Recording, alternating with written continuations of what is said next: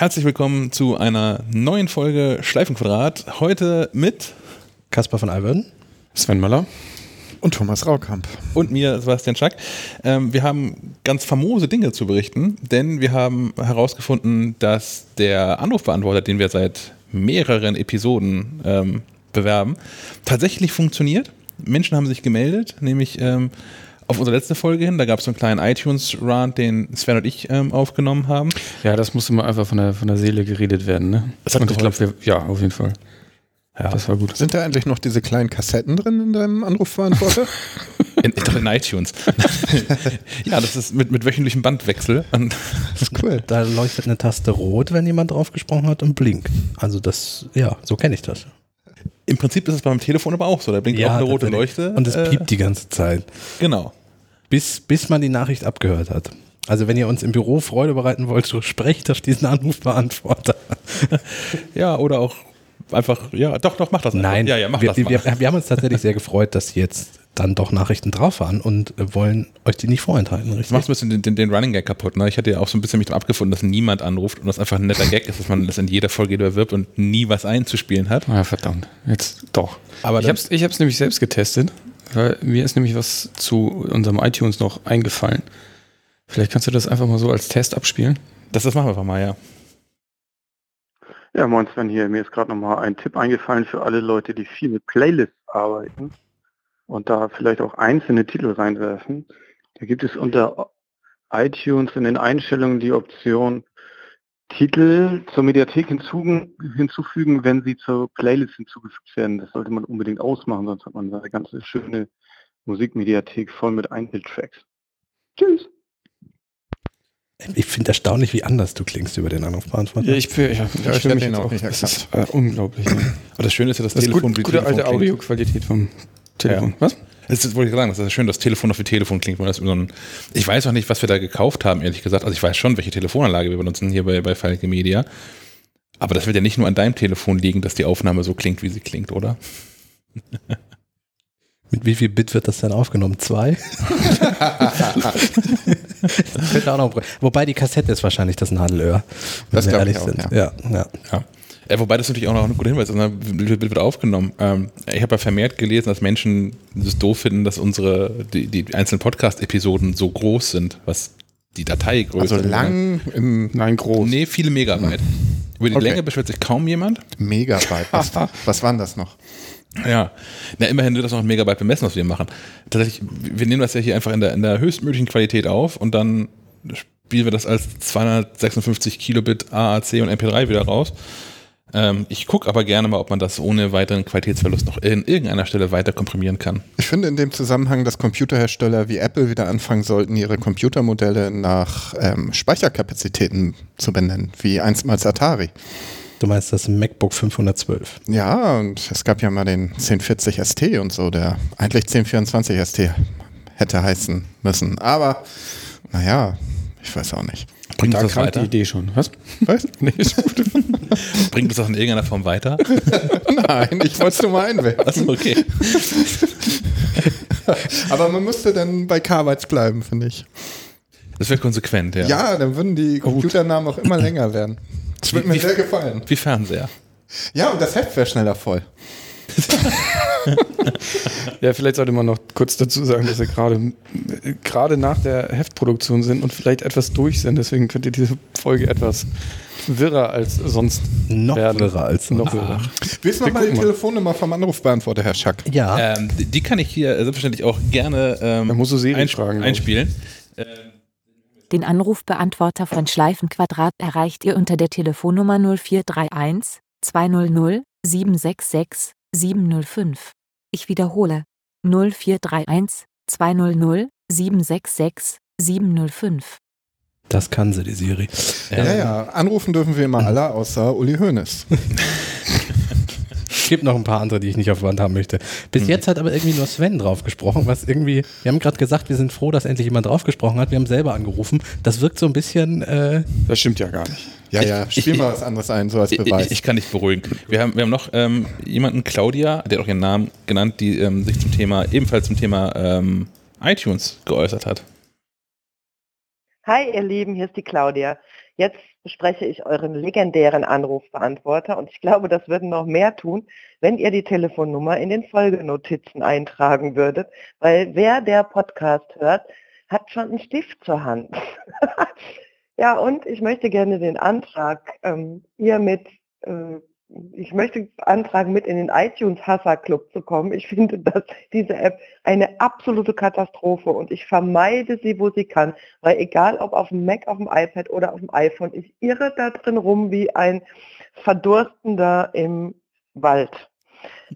Ähm, herzlichen Glückwunsch zu eurem tollen Podcast Schleifenquadrat. Ich höre euch total gerne zu, wer einfach so eure Ideen bequatscht. Macht gerne weiter so. Mir macht viel Freude und ich grüße euch, die Claudia aus Köln. Ciao. Gruß zurück, Claudia. Ja, Grüße. Total guter Hinweis, äh, die Telefonnummer vielleicht auch in schriftlicher Form zu veröffentlichen. Das habe ich jetzt inzwischen auch für alle alten Folgen nachgeholt. Ähm, allgemein haben bisher die Shownotes ja relativ vernachlässigt. Ähm, das wird auch alles noch mehr und besser und so. Ähm, aber ja, ab jetzt steht die Nummer, die ihr ja von auch schon gehört habt, ähm, nochmal in den, in den Sendungsnotizen mit ähm, drin. Ansonsten, vielleicht müssen wir tatsächlich so einen iTunes-Hasserclub aufmachen, Herr Möller. Ja, kann, kommt alle rein. Bitte mit so einem. Ausweis. Also wie früher Wie in der beim, Mickey Mouse. Genau, wie früher bei meinem Detektivclub. Können wir machen. Ja. Finde ich gut. Oder so ein Button noch, dann erkennen wir uns auch auf der Straße. Oh, du bist Ungeheimbegrüßung oder irgendwie sowas. Ja, ja, ja, ja. Wie läuft das wohl bei Apple? Ob die alle unfähigen Programmierer ins iTunes-Team abschieben? Ein bisschen wie Herrn Oettinger nach in die EU da. Herzlichen Glückwunsch, du wirst befördert, du kommst in iTunes-Team. Feuert mich doch lieber. Ich gehe freiwillig. Das wird ja, hm, Ja. ich weiß auch nicht. Ich, ich habe mich zum Thema iTunes in der letzten Episode schon, schon relativ verausgabt und das ist nicht besser geworden seitdem. Nee, ich habe kein Update. Ich habe, ich Nee. habe gestern ein Hörbuch auf mein iPhone geladen und es nicht gefunden. Bis mir auffiel, ah, verdammt, das ist eine Bücher-App, ne? Es kommt drauf an. ist es denn Musik oder ist es eine Hörbuchdatei? Ich habe es, ich habe es in eine Hörbuchdatei mit dem Audiobook-Binder gewandelt und dann per iTunes übertragen. Dann müsste es in der Bücher-App landen. Da habe ja. ich es inzwischen auch gefunden, aber ich habe erstmal gedacht, ich, die Übertragung hätte nicht funktioniert.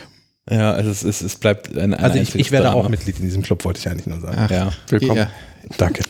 ihr iPhone-Benutzer, ihr seid schon drolliges Volk.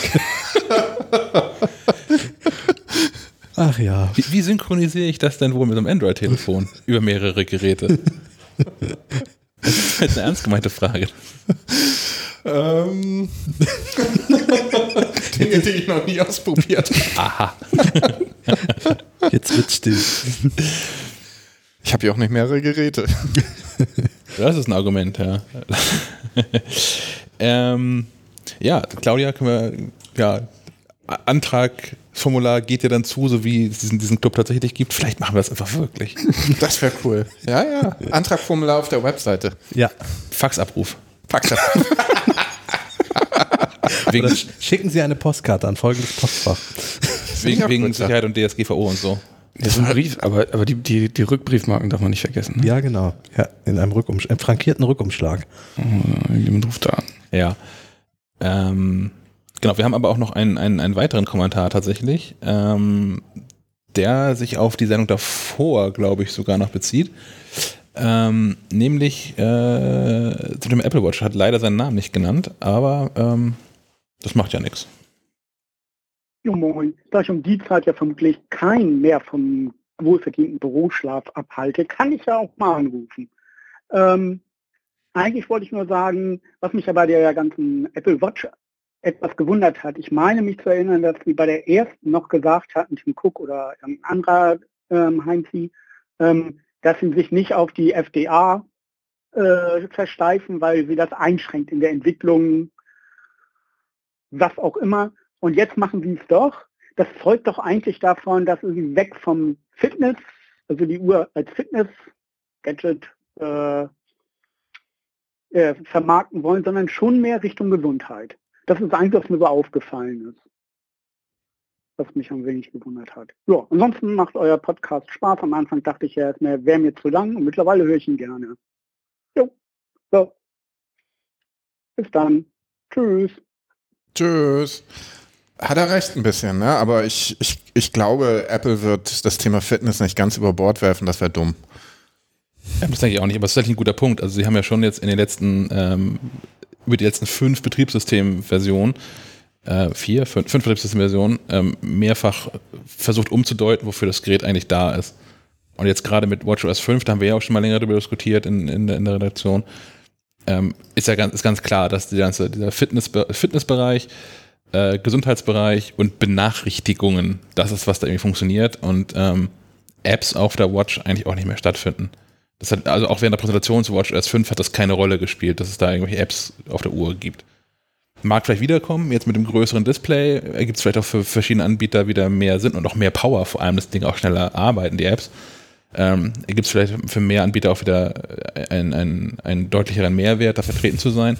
Aber ähm, ja, grundsätzlich ist der Weg, glaube ich, schon genau den, der, den der äh, unbekannte Hörer äh, gerade gesagt hat. So hin, hin vor allem zur Gesundheit, aber was du auch gerade sagst, Thomas, die werden Fitness nicht außen vor lassen, weil das ist einfach noch der, der viel ähm, genutztere Aspekt der Uhr. Wir hatten auch schon drüber gesprochen, wir beide, dass Apple vielleicht hier mal einmal mehr über seinen Schatten springen sollte und ähm, die, die Apple Watch App, wie heißt sie gleich noch? Du meinst die auf dem Handy? Ja. Das ist die Apple Watch App. Ach so, ja, so heißt sie tatsächlich. Ähm, ähm, vielleicht für ähm, Android entwickeln sollte auch. Denn ich glaube, die Apple Watch sollte man nicht auf die, aufs iPhone festnieden. Gerade jetzt, wo die Gesundheitsfunktionen dazugekommen sind, ist das durchaus ein Markt, den sie, den sie weiter öffnen sollten. Wäre nicht dumm und würde niemandem wehtun, glaube ich. Ich kann mir vorstellen, dass sie das insofern öffnen, als dass die Apple Watch ein Standalone-Gerät wird. Also jetzt gerade auch, wo das, das Ding ein LTE-Modem hat und man eigentlich jetzt auch nicht mehr so richtig weiß, wofür man noch eine Apple Watch-App bräuchte. Klar, momentan ist es komfortabel, Dinge drüber einzurichten. Ähm, ich kann mir die Apple Watch als Standalone-Gerät vorstellen. Ich glaube nicht, dass sie das jemals mit Android koppeln werden, weil sie keine Kontrolle über die Daten haben, die auf den Android-Geräten landen. Ja. Also rein aus dem ähm, ich weiß, das ist der Punkt, an dem wir immer auseinanderdriften, weil es den Kunden auch relativ egal ist, aber für Apple ist Datenschutz ein wichtiger Punkt. Und sie werden die Daten, also gerade die ganzen Gesundheitsdaten, werden sie nicht auf dem Android-Telefon rauslassen, wo sie keine Ahnung haben, wo die Daten hinwandern. Also Apple sagt, dass das ein wichtiger Punkt für die ist. Ja. Aber bisher sieht das ja auch so aus. Um, frag mal ein paar Chinesen, die sehen das anders.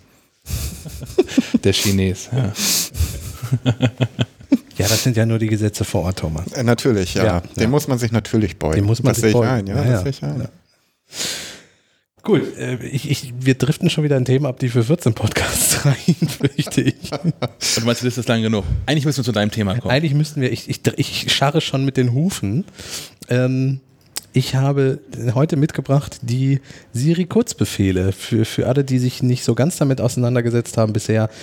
Apple hat für iOS 12 eine neue App angekündigt im Sommer und äh, die den wunderbaren Namen Kurzbefehle trägt und ihre Funktion soll sein, Siri durch eine Abfolge von Aktionen deutlich ja, nicht intelligenter zu machen, sondern ähm, ja, Dinge festlegen zu können, die Siri machen soll für einen. Also zum Beispiel ein Kurzbefehl, den ich für mich habe versucht anzulegen, wir kommen gleich noch zu dem Warum, ähm, ist zum Beispiel morgens mir einmal kurz zu erzählen, wie es Wetter wird und ähm, was für Nachrichten es gibt und wie mein Kalender aussieht, was meine Alexa zum Beispiel ja schon lange kann.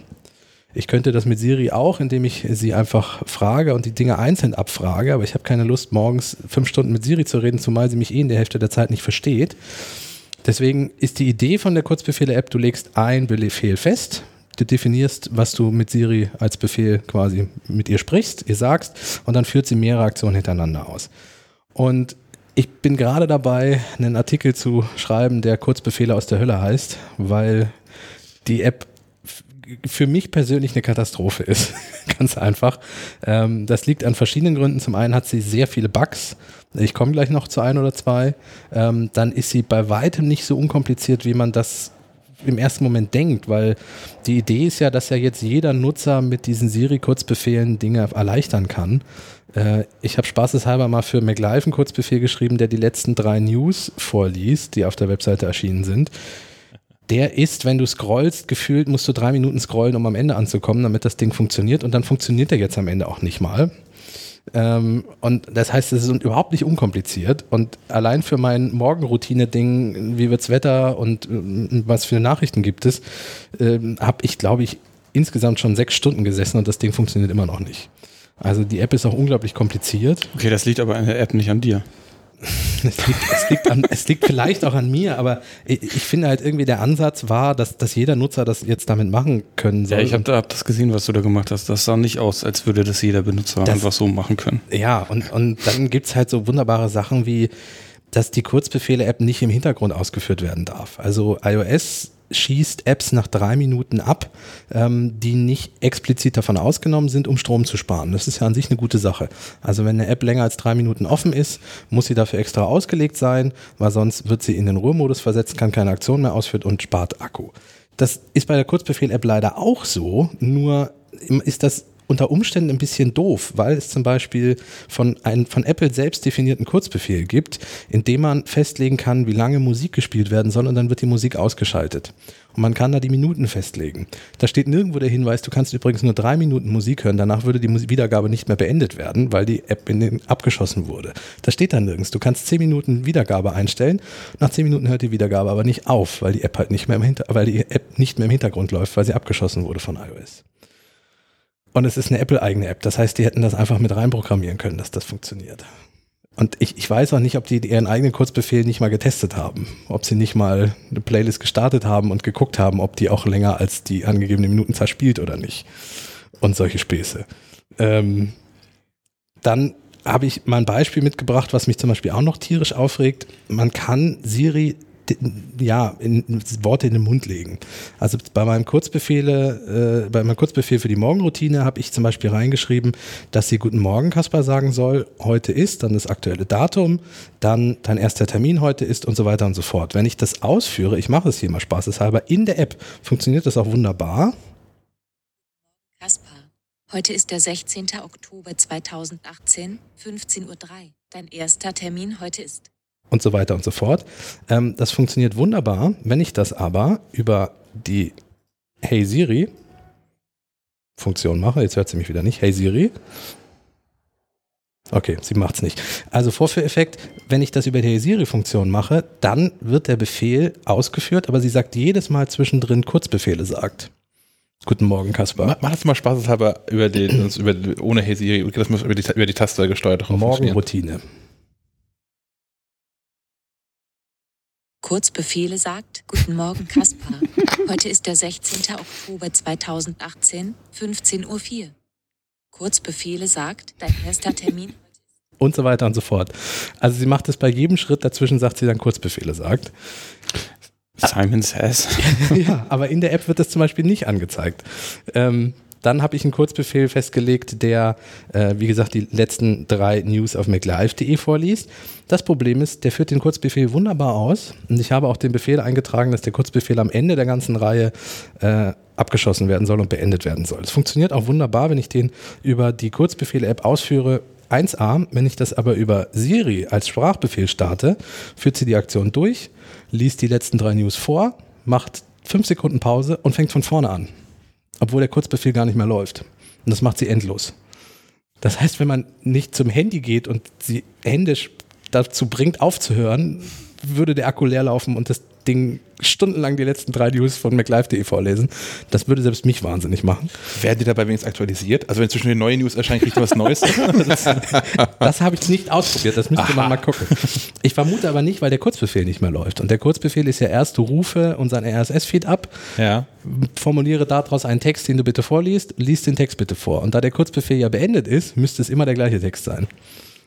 Da ist echt viel Kraut und Rüben. Aber so einmal so, so, so zwei Sachen zur, zur Ehrenrettung des ganzen Ansatzes. Ja. Ähm, was ich wirklich nett finde, ist, wenn man in den Einstellungen ähm, Siri und Suchen aufruft, bekommt man ja äh, vor, äh, Kurzbefehle vorgeschlagen, Genau, basierend auf Aktionen, die man regelmäßig oder häufiger durchführt. Genau, das ist die, dafür braucht man die App auch nicht, weil die App ist ja auch nicht standardmäßig installiert bei Genau. iOS 12, die muss man aus dem App Store runterladen. So, das heißt, und das ist auch was, was jeder kann, weil ich habe dann Genau. hier ähm, äh, drin stehen als Vorschlag, sende eine Nachricht an Person und kann dann Plus-Button drücken, habe da den Kurzbefehl und Mhm. Gut, das ist noch kein gutes Beispiel, weil ich einfach auch so Siri sagen kann, sende eine Nachricht an Ja. Klaus-Peter. Aber vom, vom Prinzip her funktioniert das da an der Stelle ganz gut. Und das andere, also ich, ich glaube, so, so Limitierung in der ganzen Kurzbefehl-App, die ähm, kommt sicherlich, wenn die auch ein paar Sachen übersehen haben, das glaube ich auch, Mhm. ähm, mögen aber auch vielleicht daher rühren, dass sie so ein bisschen Angst davor haben, was Menschen damit alles machen. Und äh, Kurzbefehle, dass du dann tatsächlich diverse Kurzbefehle online findest, ähm, die dir dein Telefon leer machen. Also Ja. jetzt akkutechnisch. Und dass sie deswegen vielleicht auch ähm, ähm, übervorsichtig sind, was dann aber dumm wirkt einfach. Ja, aber dann, dann darf ich das nicht selber als, als, als Aktion. Also äh, Eben. Die Kurzbefehl, der Kurzbefehl ist der Überbegriff und jeder Kurzbefehl besteht aus verschiedenen Aktionen. Fängt ja schon mal an, dass man ein neues Vokabular, Vokabular für diese App braucht. Ähm, dann darf ich das aber auch von Seiten von Apple nicht als Aktion anbieten, dass die Wiedergabe nach so und so vielen Minuten stoppt. Also das ist irgendwie ähm, so ein bisschen kontraproduktiv. Äh, Und, und so viel kann die App ja auch gar nicht. Also ich stoße ja ganz bewusst oft auch an Grenzen. Was zum Beispiel nicht geht, ist, dass Airplay damit automatisch verbunden wird. Also wenn man einen HomePod hat, kann man nicht sagen, gib das wieder und spiele es automatisch auf dem HomePod ab. Das geht nicht. Und solche Späße. Da sind zum Beispiel schon Grenzen. Bluetooth kann man auch nur ein- oder ausschalten. Man kann nicht sagen, verbinde dich automatisch mit dem und dem Bluetooth-Gerät, was du vielleicht schon kennst. Da sind auch Grenzen. Komischerweise werden viele Grenzen dann wieder ausgehebelt durch diese Vorschlagfunktion in den Einstellungen, weil es zum Beispiel keine Möglichkeit gibt, einen Timer zu stellen innerhalb der Kurzbefehle-App. Allerdings kann ich, wenn ich einen Timer eben gerade gestellt habe über Siri, taucht er in den Vorschlägen auch in der App auf. So, und Okay. das sind so Kleinigkeiten. Warum, warum sind gewisse Apps nicht drin, aber über die Vorschläge kann ich sie dann plötzlich benutzen und so. Und, und wenn du die App installiert hast, gibt es plötzlich zwei Orte, wo diese Siri-Kurzbefehle sind. Und das ist auch ein bisschen unübersichtlich. Also es, es wirkt alles überhaupt noch nicht fertig. Und, und allein, dass ich daran so lange basteln muss, um irgendwas hinzukriegen, das wirkt so überhaupt nicht Apple-like. Also wir haben ja mal gesagt, die AirPods sind mit unser Lieblingsprodukt im letzten Jahr, weil, weil sie einfach äh, aufsetzen, loslegen, wieder rausnehmen und fertig. Und, und die Kurzbefehle-App ist so überhaupt nicht Apple-like, was das betrifft. Wo, wobei der natürlich ähm, so in allem, auch von, von Optik her, recht ähnlich dem Automator auf dem Mac ist. Ja, oder der Workflow-App. Der, der, die sie Die- übernommen haben. ersetzt hat jetzt ja, quasi, genau, ja, aber- ja, ja. Ähm, aber genau, aber die Workflow war ja kein Apple-Produkt. Nee, Ähm, die haben sie eingekauft. Aber Automator auf dem Mac kommt ja von Apple, Mhm. das ist hinreichend komplex und das nutzt auch kein normaler Mensch. Also Ja. ich kenne keine Privatperson, die das irgendwie nutzen würde. Nö, das ist zu komplex. Ähm, ich würde sogar so weit gehen, dass ich sage, dass so über 90 Prozent meiner Bekannten, die einen Mac haben, wissen nicht, dass es die gibt. Mhm. Und ich nehme an, es wird mit dieser Kurzbefehl-App genauso sein. Ja. Echte Menschen wissen nicht, dass die existiert. Nee, nee. Und Menschen, die wissen, dass sie existiert, wissen auch relativ zügig, worauf sie sich da einlassen. Ähm, Das merkst du schon daran, dass die App im Grunde nicht stattfindet. Also weder bei der Berichterstattung von, von uns oder von anderen Seiten. Ähm, das, das, wo ich mir mal maximal Hilfe holen kann, sind irgendwelche Reddit-Sub-Foren, wo, wo irgendwie irgendwelche Nerds dann, so wie ich, sich zusammensetzen und sagen, warum, warum kann Siri eigentlich das und das nicht mit der Kurzbefehl-App? Und dann überlegen, wie man das kann. Und das, wenn das da in irgendwelchen Untergruppen stattfindet, zeigt das schon, dass das nichts, nichts großartig irgendwie. Ja, aber ich meine, Apple, Apple wird das ja geahnt haben, sonst hätten sie das, sonst würden sie die Kurzbefehl-App ja plakativer fahren, auch im App Store und so. Aber die- Also die, die die werden so- wissen, dass das, noch, dass das nicht fertig ist Aber und dass das- es jetzt irgendwie eine gute Phase ist, dass Leute das mal ausprobieren und, und man gucken kann, woran Menschen scheitern. Das Aber dann ist soll schon man's eine Beta-Version. Ja, ich wollte gerade sagen, dann soll man es Beta nennen. Dann würde ich mich auch teilweise nicht so aufregen. Dann soll man aber bitte auch eine Möglichkeit einräumen, Fehler irgendwie zu melden, wie das ja in der normalen Beta-Phase bei Apple ja auch ist. Es gibt ja in Beta-Phase immer diese wunderbare Beta-App, wo man dann Fehler melden kann. Ich würde gerne bei Kurzbefehle 15 Fehler, die mir schon aufgefallen sind, an Apple melden, in der Hoffnung, dass man sie abstellt. Aber ich habe nicht die Möglichkeit, außer ich suche mir das irgendwo raus und schreibe jemanden hin und hoffe, das liest jemand. So. Einfach direkt an Tim. Ja, ja, gut, das ist natürlich auch eine Möglichkeit. Oder vielleicht ist, ist Federighi der bessere Ansprechpartner. Ich wollte gerade sagen, aber- Phil wird wahrscheinlich eher derjenige sein, der das dann, dann lesen muss oder, Oder der, umsetzen ja. muss. Ähm, ja, also wie gesagt, mich stört halt ein bisschen daran, dass das Potenzial eigentlich riesig ist und man wirklich damit was anfangen könnte. Aber dass es dann halt häufig an der Umsetzung hakt, weil es entweder dumme Fehler sind oder die App das dann doch nicht kann. Was mich aber auch irritiert tatsächlich ist, dass wir jetzt ja ähm, schon seit längerer Zeit auch Siri auf dem Mac haben Ja. und dass ich den Kram nicht synchronisieren kann. Ja. Also weil ein, ein, ein, ein Großteil der Kurzbefehle könnte ja auch ohne weiteres auf dem Mac funktionieren. Genau. So Nachrichten schicken, Anrufe, Ja. alles was Ja. auf Karten basiert ist Ja. oder Freunde finden. Ja. Ähm, das ist aber null vorgesehen. Aber äh, das ist auch, das habe ich auch nicht verstanden, nachdem sie die Kurzbefehle-App vorgestellt haben oder von der Existenz berichtet haben während der äh, WWDC Mhm. und mehr oder weniger im selben Atemzug gezeigt haben. Und die, unsere tolle Aktien-App gibt es auch auf dem Mac, und zwar als äh, iOS-Portierung. die Kurzbefehle-App, das wäre was gewesen. Also die ist auch von der Struktur her, vom Aufbau her hinreichend simpel. Also jetzt einfach nur, um die Software portiert zu bekommen. Ähm, und hat dafür auch echt einen Mehrwert. Also weil es natürlich, ähm, ich weiß nicht, wer das schon mal gesehen hat, aber falls ihr es noch nicht gesehen habt, guckt euch mal die Kurzbefehle-App an. Ladet da mal irgendwas aus der Galerie runter und macht diesen Kurzbefehl mal auf, was da wirklich hinter passiert. Ähm, ich habe auch bei dir gesehen, was dir dieser MacLive-Kurzbefehl, den du versuchst da zu machen, äh, alles so mit sich, mit sich schleppt an, an ähm, Funktionen, Aktionen und Aufrufen. Ähm, das ist ja was, was du auch im Zweifel am, am Mac viel cooler hinbekommst. Ja, also ich, ich, ich steige da jetzt nicht ein, weil das dauert dann eine halbe Stunde, aber ähm, du hast schon recht, aber die, die App funktioniert auch eigentlich nur auf dem iPhone und auf dem iPad gut, wenn sie denn funktioniert. Ähm, ich habe es versucht mit der Apple Watch einen Kurzbefehl zu starten. Ähm, macht sie, ähm, also sie fängt an rumzurödeln auf der Apple Watch Siri, ähm, sagt mir dann, dass irgendwas mit den Siri-Einstellungen nötig wäre und bietet mir einen Siri-Einstellungsbutton an. Äh, wenn ich da draufklippe, passiert aber nichts. So, das ist schon mal der Bug auf der Apple Watch. Ähm, und HomePod haben wir tatsächlich nicht ausprobiert, weil, weil unser HomePod im Büro äh, nicht private Informationen weiterleitet, weil er mit einer Apple ID verknüpft ist und wir nicht von, von dieser einen Apple ID immer die Termine abfragen wollen oder die letzten Nachrichten vorlesen. Äh, und und äh, da glaube ich, ist auch beschränkt, dass Kurzbefehle nur übertragen werden, die du eingerichtet hast, wenn du diese Freigabe aktiviert hast. Kann man auch überlegen, ob das sinnvoll ist, aber gut, Kurzbefehle kann auch auf Kalender zugreifen und so, also es ist schon sinnvoll, dass das dann nur funktioniert. Ja. Ähm, ja, um einen letzten Bug noch, um es abzuschließen, oder ich bin in dem Fall auch wirklich zu doof. Ich habe nicht gefunden, wie man Sprachbefehle bei einem Kurzbefehl, die man Siri schon einmal mitgeteilt hat, löschen kann. Weil ich habe jetzt zum Beispiel unseren MacLive.de Kurzbefehl, da muss ich zu Siri einfach MacLive sagen und sie startet den. Und wenn ich das einmal definiert habe, kann ich nie wieder bei einem anderen Kurzbefehl MacLive festlegen. Muss, muss den Kurzbefehl, glaube ich, löschen, ne? Ja, aber dann da habe ich probiert, wenn du einen neuen anlegst und sagst MacLive, dann sagt sie, Siri kennt diesen kurz oder kennt die Phrase schon, äh, ist leider schon belegt. So. Ja, das Problem hatte ich auch mal. Ich weiß jetzt gerade nicht mehr, wie, wie ich der, das umgangen habe. Vielleicht ist es auch einfach nicht vorgesehen.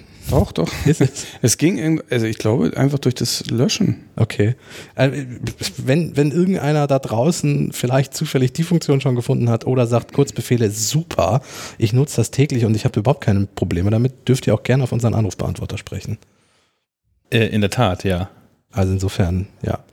Ich will jetzt auch nicht zu lange über die App herziehen, aber Ach nö, also ich, ich finde das total interessant, weil ehrlich gesagt, äh, ich habe mir das angeguckt und war dann relativ zügig zu faul, da weiter mit zu experimentieren. Ich weiß auch nicht, was mich geritten hat, damit mich so reinzuknien. Ich glaube, das, das Potenzial, was da drin steckt, und ich finde, ich glaube, deswegen rege ich mich auch wirklich so auf, weil es halt überhaupt völlig ungenutzt ist. Und so auch nicht funktionieren wird. Also selbst wenn es jetzt eine inoffizielle Beta-Phase ist. Ja. Jeder, der die App jetzt einmal aufgemacht hat, probiert hat, wird sie in Zukunft nie wieder anfassen. Ich habe es übrigens gerade rausgefunden. Ah, danke Sven. Du kannst das in den, Live-Feedback. in den Einstellungen von, ähm, da wo du auch den, den Siri-Kurzbefehl hinterlegst, Ja.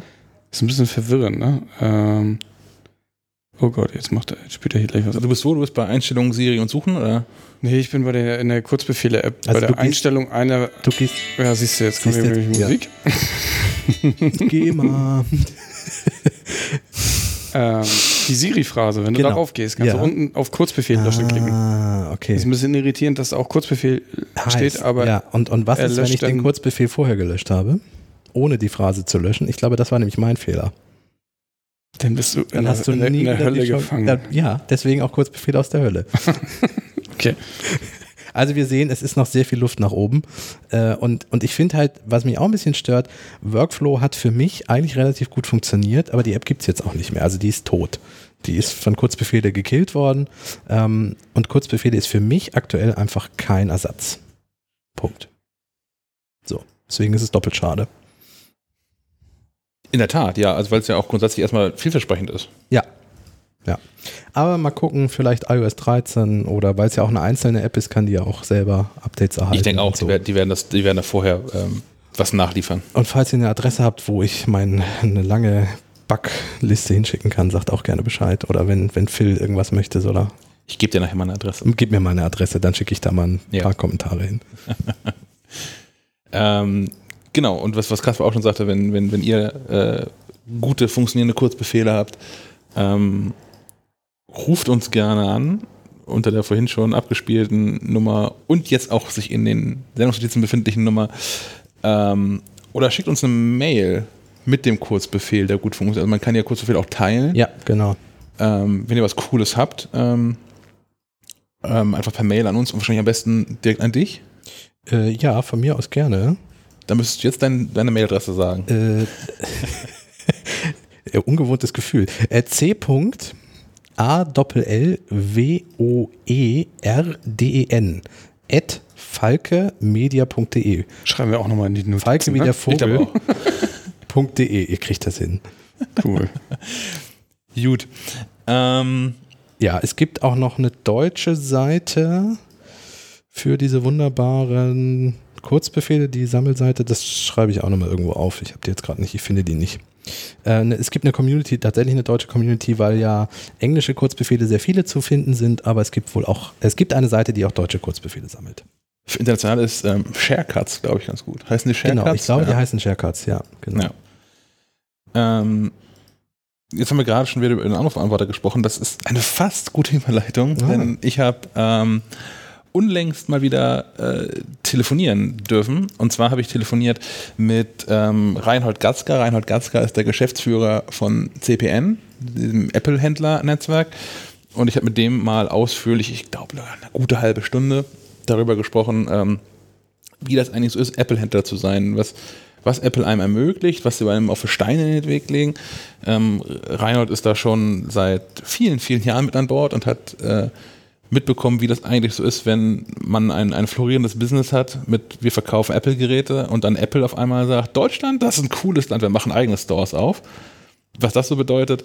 Und ähm, das Interview hört ihr jetzt. Ich spreche heute mit Reinhold, Reinhold Gatzka. Reinhold, wer, wer bist du und was machst du eigentlich?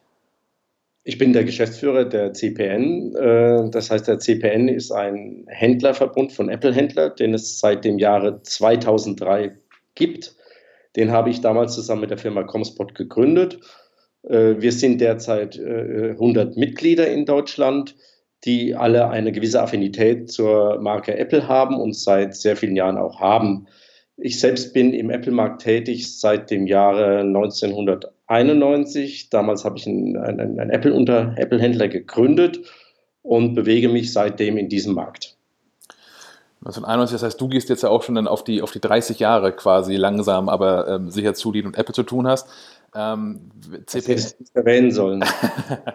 ich, ich glaube, unsere Hörer können Mathe. Dafür reicht es bei den meisten noch. ja, ich ich habe einen Mathelehrer gehabt, der hat immer früher gesagt, der Zahlenraum bis 10 ist der schwerste, danach wiederholt sich alles nur noch. Und das, das fand ich mal ganz sympathisch. Von daher, das traue ich allen Menschen zu, dass sie selbst darauf gekommen wären. Ähm, viel, viel spannender ist aber der Punkt, wenn du sagst, äh, CPN als Händlernetzwerk existiert dann äh, in irgendeiner Form so seit 2003. Das heißt, ähm, du bist da fünf, sechs Jahre länger dabei, ähm, als Apple selbst in Deutschland mit eigenen Stores auftritt. Die haben ähm, dann ja fünf, sechs Jahre nach euch den ersten Store in München aufgemacht. Ähm, merkt ihr was von der Präsenz von Apple im stationären Handel? Belebt das das vielleicht sogar das Geschäft oder ist das für euch ein Problem? Ist Apple eine Konkurrenz in dem Sinne? Ja, natürlich ist jeder Anbieter von Apple-Produkten erstmal ein Konkurrent. Äh, Ich meine, wir hatten natürlich, gab es damals diese Aufregung, wie die Apple Stores aufgemacht haben und sie waren auch teilweise sehr aggressiv. Ähm, Aber ich denke, nach zehn Jahren hat, haben sich die Kunden und auch die Marktanteile entsprechend äh, verteilt und man existiert nebeneinander. Und es ist natürlich immer gut, wenn ein Kunde zu Apple geht. Äh, Apple kann gewisse Dienstleistungen nicht anbieten, wo der Handel dann äh, durchaus kooperativ auch mit, äh, mit Apple und den Apple Stores zusammenarbeiten kann. Das finde ich sowieso einen ganz spannenden Punkt, weil ähm, ich habe das auch so, dass wenn, wenn mich Leute im privaten Umfeld ähm, fragen mit tatsächlich dann Hardware-Problemen zu Apple-Produkten, wo sie hingehen sollen, das natürlich mal, es liegt immer so nahe zu sagen, ja, geh doch zu Apple, so da wissen, die wissen, was sie tun, die wissen, was sie da haben. Ähm, inzwischen sind natürlich aber auch, ich weiß gar nicht, ob es bundesweit so ist, aber zumindest hier oben im Norden, ähm, die, die Wartezeiten da absurd lang, weswegen ich tatsächlich dann ähm, in der Regel auf ähm, Apple-zertifizierte Partner verweise, weil man da viel häufiger, viel schneller irgendwie drankommt. Ähm, ich nehme auch an, dass das, das einer eurer großen Vorteile gegenüber Apple ist, oder? Ja, wir haben eine äh, Reihe von zertifizierten Partnern und äh, Apple ist ja auch bekannt dafür, dass die Zertifizierungskriterien sowohl im Vertrieb als auch im Service sehr hoch sind. Also das heißt, wir haben hier bei den Partnern äh, eine extrem hohe Qualität und auch die, die Verfügbarkeit von Teilen ist, das funktioniert im Prinzip nahezu genauso schnell wie im Apple Store. Äh, lagern sind die nicht, aber in, in, in meisten Fällen sind die am nächsten Tag verfügbar. Das heißt, äh, der Kunde muss nicht lange warten. Also die Qualität, auch die Verfügbarkeit von Ersatzteilen ist wirklich gut. Also das kenne ich von keinem anderen Hersteller in dieser Qualität wie von Apple. Ähm, wenn ich jetzt zu euch komme mit irgendwelchen, oder zu einem eurer ähm, Händler mit irgendwelchen ähm, absurderen Problemen, wenn ich sage, hier mein, mein Mac ist irgendwie äh, alt und lahm geworden, ähm, seid, seid ihr mein Ansprechpartner, um da auch mal in ältere Macs SSDs einzubauen oder so, was ähm, Apple offiziell zumindest nicht tut? Ja, natürlich. Ich meine, meine, das ist natürlich von Händler zu Händler unterschiedlich, aber das ist natürlich ein, ein Herausstellungsmerkmal für selbstständige Händler, dass sie Dinge tun, äh, die Apple selbst nicht macht. Ich meine, SSD einzubauen, das ist ja nicht nur ge damit getan, jetzt einfach mal Kiste aufschrauben und dann eine SSD reinzusetzen, sondern da gibt es Sensoren, die man beachten muss, Hitzesensoren. Das ist also gar nicht so einfach, wie man im ersten Moment denkt. Und da ist der Apple-Händler vor Ort der erste Ansprechpartner. Hm. Ähm, mal eine kurze andere Frage von anderen Seite rangegangen. Ähm, wie, wie, werde ich eigentlich CPN-Mitglied? Also wenn ich mich jetzt hinstelle und sage, ach hier dieses ganze journalistische Gedöns und Podcast, ich habe keinen Bock mehr drauf, ich mache auch so einen Apple-Laden auf, ähm, ist vermutlich ja nicht so unfassbar einfach der Einstieg. Also natürlich ist der Einstieg schwer. Also ich meine, im Prinzip CPN-Mitglied zu werden, äh, ist das eine. Ich meine, du solltest in einer Region tätig sein, wo wir noch nicht äh, zu viele Partner haben. Du solltest ein gewisses Know-how mitbringen. Und natürlich ist jetzt zu sagen, eine Apple-Autorisierung, wenn du jetzt sagst, ich hätte gerne Apple-Autorisierung, dies und das, da kann ja sagen, vergiss es einfach, das wirst du nicht erreichen können. Äh, die Chance ist vielleicht in ein paar Jahren da, wenn du erstmal gezeigt hast, dass du am Markt äh, präsent bist und dann aus irgendeinem Grund sich eine Möglichkeit ergibt, dass Apple auch wieder neue Händler autorisiert, besteht eine Chance. Aber du kannst äh, aktiv werden. Es gibt Kollegen, mit denen man dann reden kann, wo der Bezug von Ware geregelt wird. Äh, im Prinzip, wie man auf dem Markt einfach auftreten kann als Dienstleister mit der Marke Apple. Ähm, du sagtest gerade, dass ähm, das nicht so schnell passiert, dass das ähm, Apple dann neue Händler überhaupt zulässt. Das heißt, es ist so ein ähm, relativ enges Kontingent mit so einem Vergabeverfahren. Also ich kann nicht einfach hingehen und sagen, guten Tag, hier bin ich, ich mache hier mal einen Kurs bei euch, dann bin ich Apple zertifiziert und dann gehe ich zu euch und sage mal, guck mal hier, ich habe ein tolles Zertifikat an der Wand hängen, ich möchte jetzt auch CPN sein, sondern Apple hat da schon irgendwie auch nochmal den Daumen drauf. Apple hat den Daumen drauf und natürlich, um Händler zu werden, wir sind momentan bei Apple, es gibt ja immer Phasen. Ich meine, wie gesagt, du hattest ja vorhin gerecht, ich bin schon ein paar Tage dabei. Äh, es gibt Phasen, wo Apple Händler sucht, es gibt Phasen, wo Apple Händler abbaut. Momentan sind wir eher in der Phase, wo, wo äh, immer noch eine Konsolidierung läuft. Also Apple ist auf dem Weg zu weniger Partner und in solchen Phasen ist es natürlich auch schwierig, eine neue Autorisierung zu bekommen. Ne, ich meine nicht, dass es unmöglich ist, aber es ist sehr, sehr schwierig und die Hürden sind sehr, sehr hoch. Ähm, die, die, Hürden sind hoch im Sinne von, also bürokratische Hürden oder sind die, die Anforderungen, also die, die technischen es oder die, die Know-how-Anforderungen so hoch? Bürokratisch würde ich gar nicht sagen, es sind einfach die Anforderungen an der finanziellen Ausstattung, Personal, Schulung des Personals. Also das ist schon eine Hürde, wo man dann einiges an Geld in die Hand nehmen müsste, um überhaupt mal auf den Stand zu kommen, dass man eine Autorisierung bekommen könnte. Und muss ich den, den Part quasi schon hinter mich gebracht haben, bevor ich auch mit euch rede? Oder ja, ähm, seid ihr dann auch der Partner, der mich dann im Zweifel da in, mit, mit Apple in Verbindung bringt? Also hier, der bräuchte mal dringend so eine Zertifizierung. Äh, wir haben auch einige Partner, oder sehr viele Partner, die keine Apple-Zertifizierung haben oder nicht mehr haben weil einfach sie die Größe nicht mehr haben und sagen, wir konzentrieren uns auf das Geschäft, was wir können. Wir brauchen hier die Apple-Autorisierung nicht. Und die fahren in der Regel, inzwischen sind die glücklich. Am Anfang haben sie alle geweint und gesagt, okay, gut, kein Apple-Händler mehr so offiziell und ist alles schrecklich. Hat sich herausgestellt, ist gar nicht so. Sie fahren einfach besser derzeit und können sich auf ihr Kerngeschäft konzentrieren. Wenn jemand wirklich sagt, ich will mir, diese, will mir dies antun und will hier die Autorisierung von Apple, können wir ihnen natürlich sagen, wo die Hürden liegen, können auch Kontakte herstellen ähm, aber wenig, ich würde jemand einfach wenig Hoffnung machen. Das muss man einfach ganz realistisch sehen. Okay. Ähm, welche Vorteile habe ich denn als, als Händler, wenn ich ähm, an euch herantrete? Also ich nehme an, das wird natürlich so etwas ähnliches wie, wie, eine Einkaufsgemeinschaft auch dann darstellen. Richtig, wir sind, wir, sind, wir sind auf der einen Seite eine Einkaufsgemeinschaft, das heißt, wir vermitteln Konditionen von Distributoren, Lieferanten an unsere Partner. Das ist ein klassisches Geschäft, wie sie andere Einkaufsgenossenschaften auch machen. Des Weiteren sind wir ein Dienstleister der gewisse äh, äh Dienste den Partnern zur Verfügung stellt. Es geht bei ganz banalen Dingen wie Leasingkonditionen, äh, Finanzierungskonditionen, äh, Konditionen bei gewissen äh, Paketdienstleistern, Beratungs- oder, oder Sammlung von Informationen. Wir hatten ja jetzt das aktuell das Datenschutzgrundverordnungsjahr hinter uns, wo wir einfach versuchen, Informationen zu sammeln, fundierte Informationen zu sammeln, um die an unsere Partner weiterzugeben. Dass nicht jeder hingehen muss, muss seinen eigenen Rechtsanwalt beschäftigen, um hier überhaupt mal so eine Grund Basis zu entwickeln. Nächstes Thema, was jetzt auf der, äh, für uns jetzt wieder als Dienstleister auf der Uhr steht, ist die neue, das neue Verpackungsgesetz. Hm, einfach um die Partner, unsere Partner zu informieren, Achtung, 1.1. tritt das in Kraft, ihr habt hier gewisse Pflichten, bitte einhalten, damit ihr nicht in Abmahnungsfallen oder sonst irgendwas hineinlauft. Ähm, das ist vielleicht ein bisschen abseits vom Thema jetzt gerade, aber äh, es gibt ein neues Verpackungsgesetz. Ja, es gibt schon, gibt schon einige Zeit, tritt ab 1.1. In, in Kraft. Ähm, das heißt, jede an den Endkunden gebrachte Verpackung muss registriert und bezahlt werden.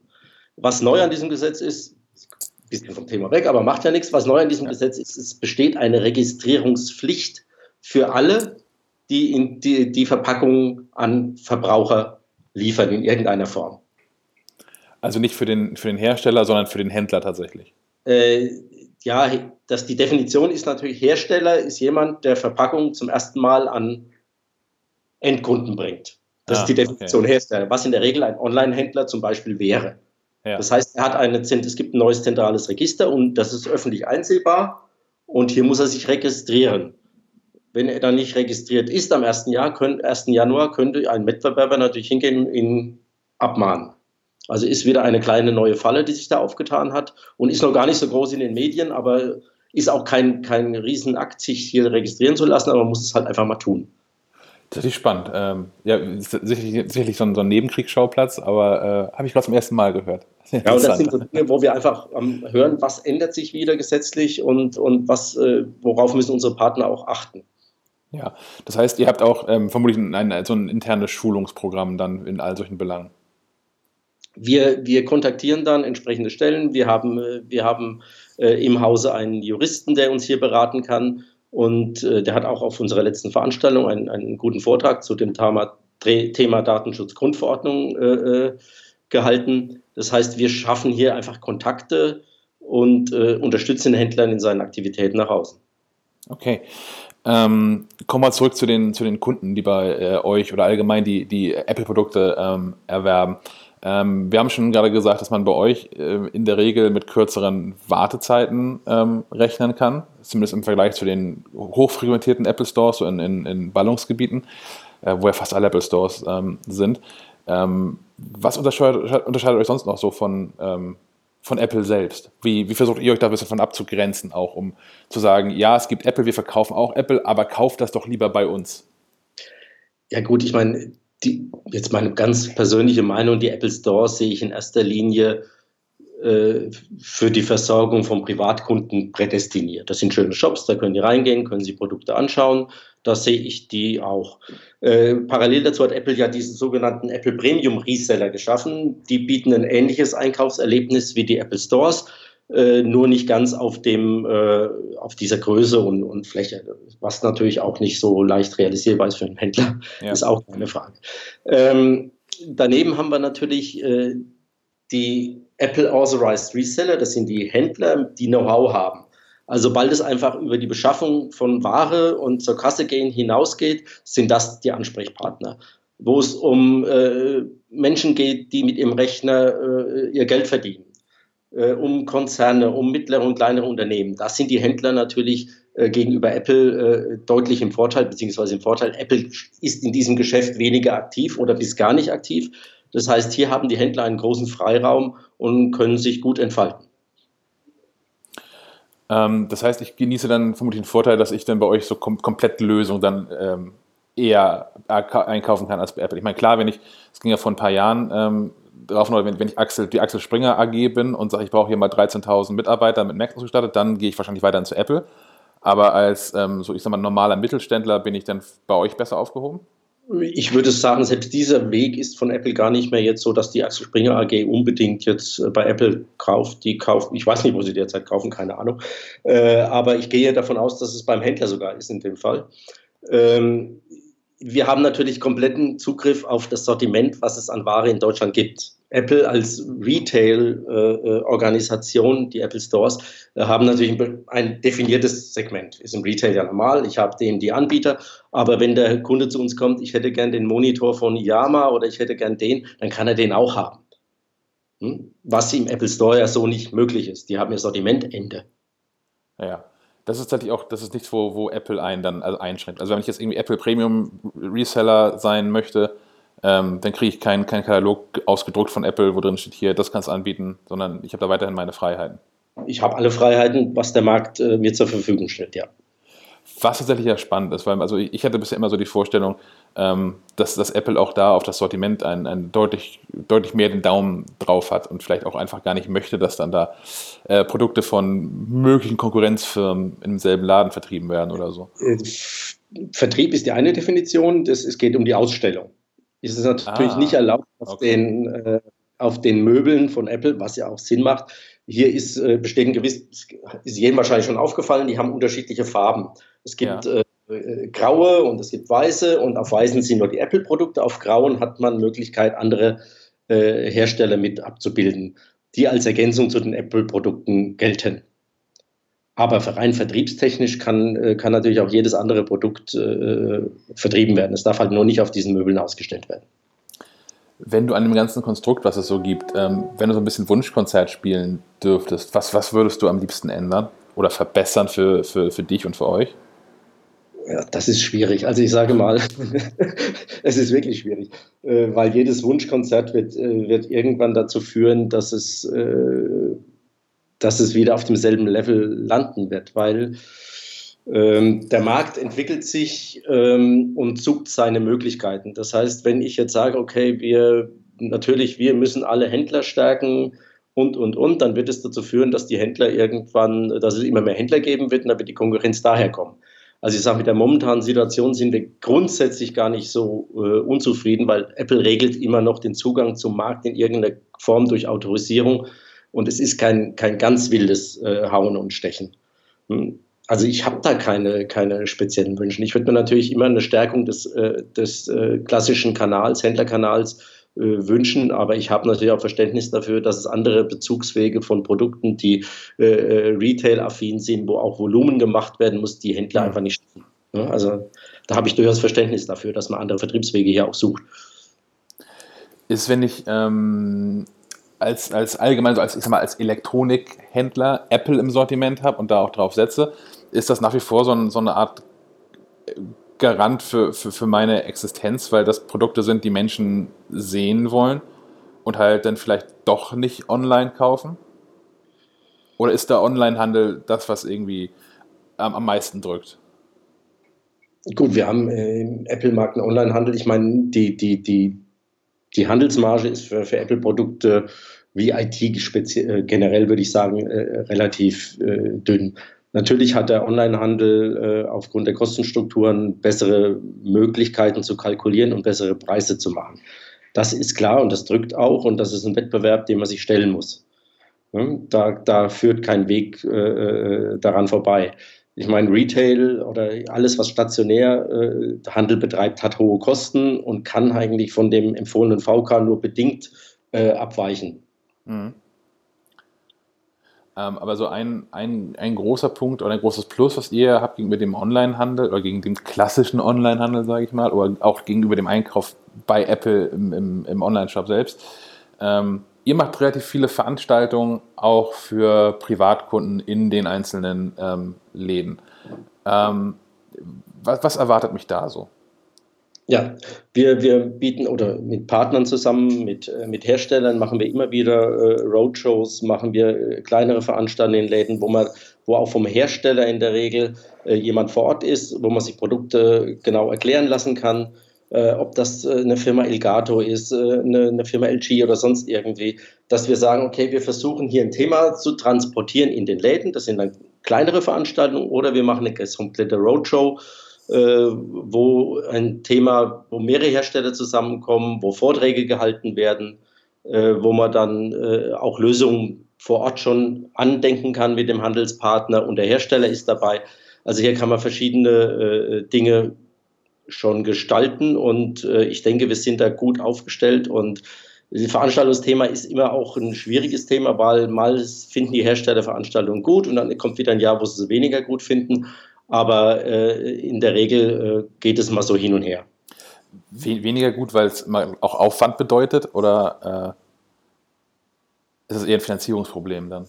Es ist natürlich ein Finanzierungsproblem. Hier bei so einer Veranstaltung entstehen Kosten und das muss irgendjemand mitfinanzieren. Und hier äh, versuchen wir natürlich die Hersteller mit an Bord zu nehmen.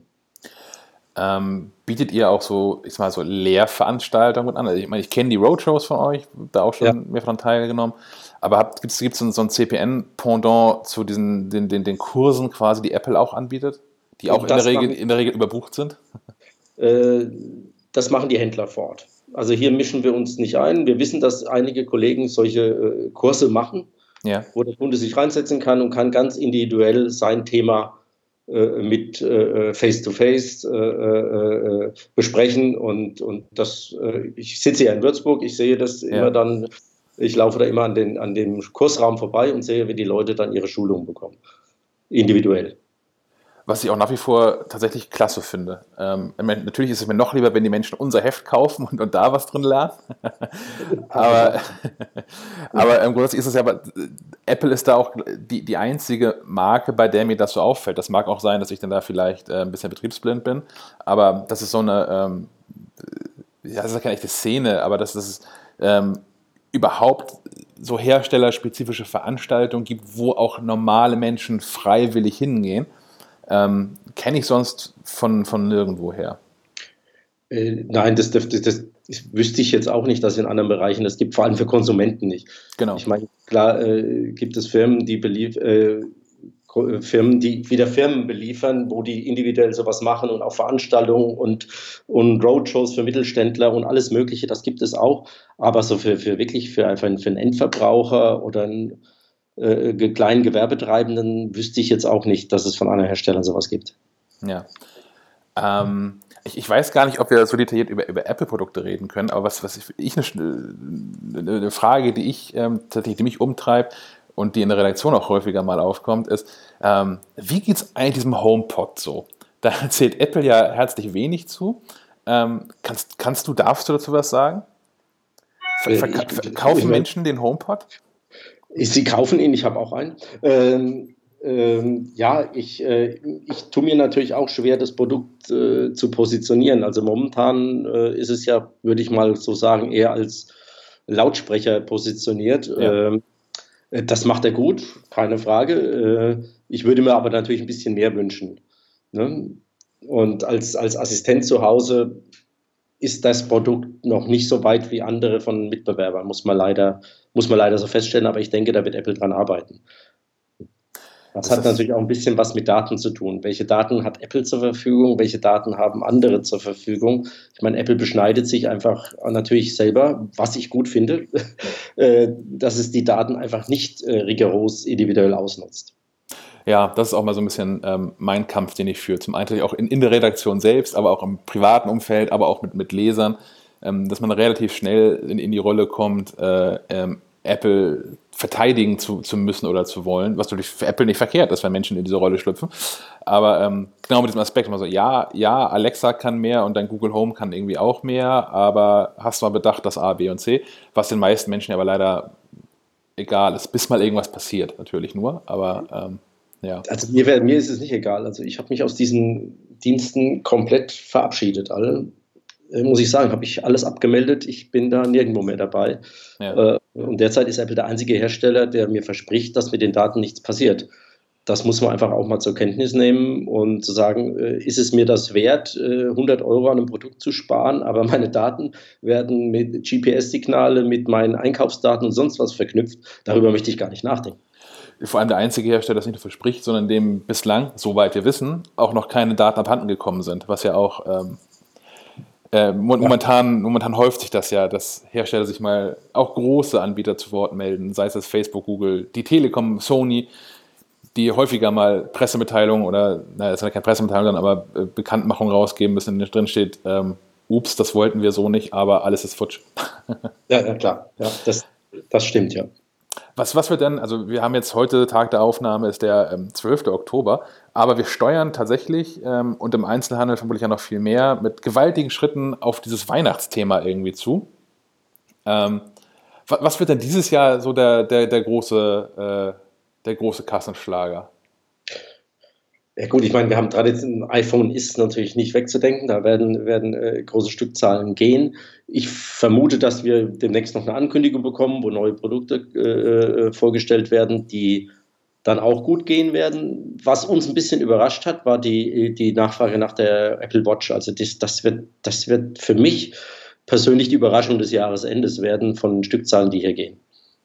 Das wäre tatsächlich auch meine Vermutung. Also ich persönlich hoffe auch noch auf eine neue Version von den AirPods, die letztes Jahr schon ein ziemlicher Kracher waren, was man so ähm, hört und liest überall. Aber ja, die, die, die Apple Watch 4 ist ähm, auch, auch mein, mein Star des Jahres bisher. Ja, muss ich auch sagen, also ich warte auf meine immer noch äh, ist nicht beizukriegen und ich habe alle Distis durchtelefoniert. also das Produkt ist wirklich äh, ganz, ganz, ganz schwer verfügbar und wir hatten, äh, ich habe es in Würzburg hier erlebt, äh, beim ersten Vorstellungstag fast so, ein, so ein iPhone-Feeling wie, wie, vor zehn Jahren, Produktvorstellung, ja. dass die Leute so ein bisschen Schlange vom Laden gestanden waren, um sich die Uhr anzuschauen. Und die Uhren, die da waren, waren innerhalb von wenigen Minuten weg.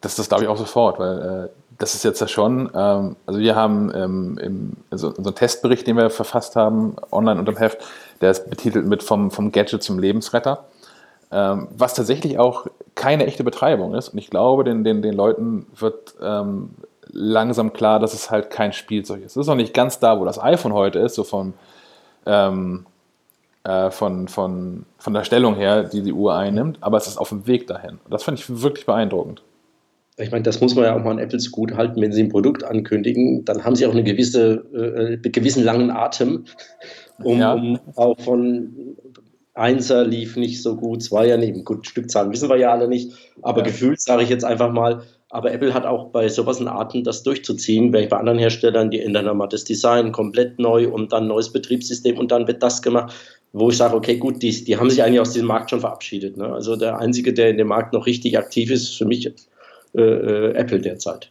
Hm. Ja, auf jeden Fall bei, bei ähm, so, ich sag mal, Handgelenksgeräten, die alles sein wollen. Natürlich, die ja auch da einige Anbieter gibt, klar. Ja, ja genau, aber die, die ähm, sind auch in der Regel dann nur Fitness-Tracker und denen, denen fehlen diese Smartwatch-Komponenten. Genau, ja, ja. Also da ist wirklich, muss ich sagen, also gut und ich, wie gesagt, ich warte auf die, auf meine Vierer, ja. Aber ich, ich finde es ganz beruhigend tatsächlich zu hören, dass du keine hast, keine bekommen kannst auch, weil das immer so ein bisschen der, der, der Vorwurf ist, der, der Apple gegenüber häufiger gemacht wird, dass, äh, der, der Vorwurf der künstlichen Verknappung bei Produkten, um so ein bisschen, da so ein bisschen den, den, den Hype so ein bisschen zu schüren.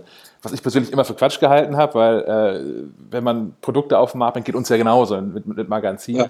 Ähm, ich bin doch froh, wenn Leute den ganzen Kram haben wollen. Ich versuche auch so, solange da irgendwie äh, der ähm, der, der, der Kaufwunsch da ist, so viele Menschen ähm, abzuspeisen, wie es irgendwie geht und so viel mitzunehmen, wie irgendwie geht.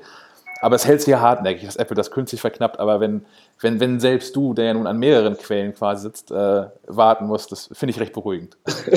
ja, es ist, ich sag mal, es gibt, es, ich meine, Apple steuert natürlich die Produktmenge, die im Markt ist. Einfach auch zum, einfach um, um äh, eine Überversorgung zu verhindern und teure Abschreibungen zu machen. Kann ich nachvollziehen, ist eine unternehmerische Entscheidung. Das macht Apple schon seit boah, wirklich ein paar Jahrzehnten so und ist am Ende auch erfolgreich, weil sie selten äh, äh Produkte groß abwerten müssen, um damit irgendwie auch äh, den Wert für den Kunden mindern. Ich meine, wenn irgendwann äh, das iPhone nur noch die Hälfte kostet, so vier Wochen nach Markteinführung, dann macht es als Kunde auch keinen Spaß. Dann fühle ich mich als Kunde auch nicht mehr wohl. Äh, und Apple sorgt wirklich dafür, dass die Preise Produktbeginn bis Ende des Zyklus konstant bleiben. Ja. Also Preissenkungen im Apple-Markt, also selbst in meiner langen Zeit, wie wir vorhin schon hatten, seltenst. Ganz und, selten. Und dann immer begleitet mit einem großen Aufschrei. Ich meine, war es doch das erste iPhone oder das, das 3G, was sie nach einem halben Jahr für 100 Euro weniger angeboten haben? Ähm, ja. Da war ja irgendwie auch mal dann, also da ist ja auch sofort das, bei keinem anderen Händler stört das irgendwen. Also auch wenn ich jetzt irgendwie zum, zum Mediamarkt gehe und für den für denselben Preis, den ein iPhone kostet, mir irgendwie einen Fernseher kauft und der kostet nur drei Tage später in der Regel schon einfach wieder was anderes.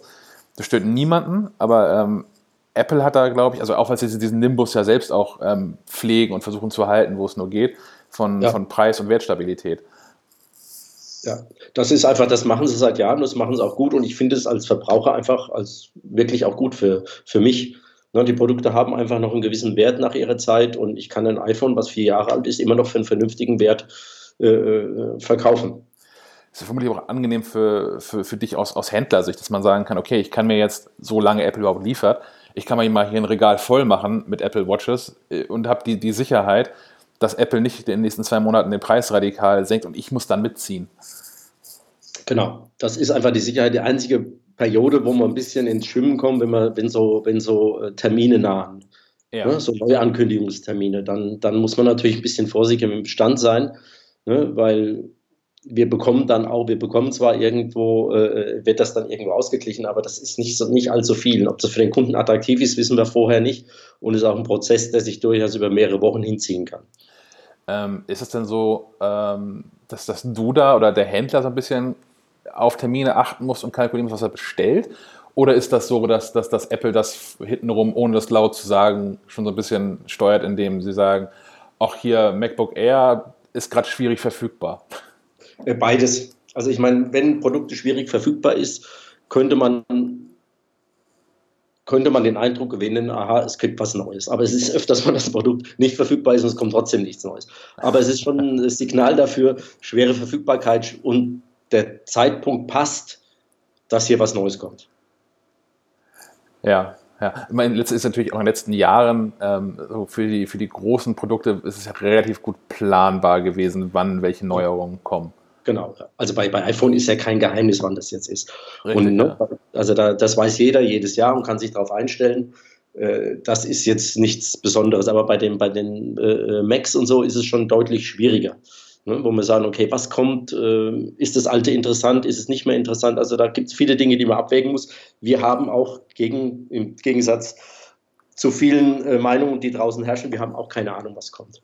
Wir lesen genauso die Gerüchte, die es gibt und man liest ja mehr Gerüchte, als dann wirklich passiert. Von daher weiß man nicht, Ja. welches Gerücht stimmt jetzt dann. Ne, man weiß irgendwo, ja, es wird wohl irgendwas davon stimmen, aber man kann es nicht genauer einschätzen. Okay, das heißt, du kannst mir auch nicht sagen, äh, und unter der Hand quasi, ob es, sich, ob es sich lohnt, auf den neuen Mac Mini zu hoffen.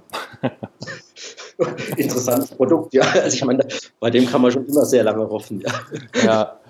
Ach, tatsächlich, ich traue dem so ein bisschen nach. Also ich, ich glaube persönlich auch nicht mehr daran, dass da noch eine neue Version von kommt, aber äh, ich traue dem so ein bisschen nach, weil, weil das so mein, mein echter Einstieg in, in die Apple-Welt war. Ich habe vorher mal mit alten Geräten, so die in der Familie weitergereicht worden sind, äh, hantiert und äh, das erste echte eigene Produkt war 2001 oder Anfang 2002 der, der erste iPod. Aber so der, der Mac Mini war mein, mein, erstes, mein erster neuer Apple, den ich selbst bei Apple gekauft habe für ein Schweinegeld. Ähm, deswegen finde ich es ein bisschen schade, wenn der jetzt so äh, ganz aus der Tür verschwindet, aber Ich, ich kann es dir nicht sagen, keine Ahnung. Also nee, hätte ich auch nicht erwartet tatsächlich. ich sag dir jetzt auch nicht, was mein erstes Apple-Produkt war, das wirst du nicht mal kennen. Ach, kennen, kennen würde ich nicht ausschließen, aber vielleicht habe ich es nicht benutzt. Es war ein SE30. Nein, habe ich nicht benutzt. ähm, Reinhard, haben, haben wir noch irgendwas vergessen, über das wir dringend reden müssen? Äh, ja, ich, genau, ich wollte nur mal sagen, okay, äh, weil wir sind ja jetzt doch viel über Apple und wichtig ist mir nochmal auch rüberzubringen, äh, dass äh, wir hatten jetzt qua- quasi nochmal eine große Veranstaltung Ende September mit unseren Partnern, die Ignition, Ja. die 27. Ignition. Das heißt, hier haben wir uns in Fulda in einem Hotel getroffen mit Herstellern, 40 Aussteller. Unsere Partner waren größtenteils anwesend. Hier haben wir verschiedene Gruppen im Systemhausbereich. Äh, wir haben die APRs. Wir, haben, äh, wir treffen uns mit den Geschäftsführern und versuchen zu hören von unseren Partnern, was wünschen sie, was sollen wir für Dienstleistungen ihnen anbieten, was ist nachgefragt.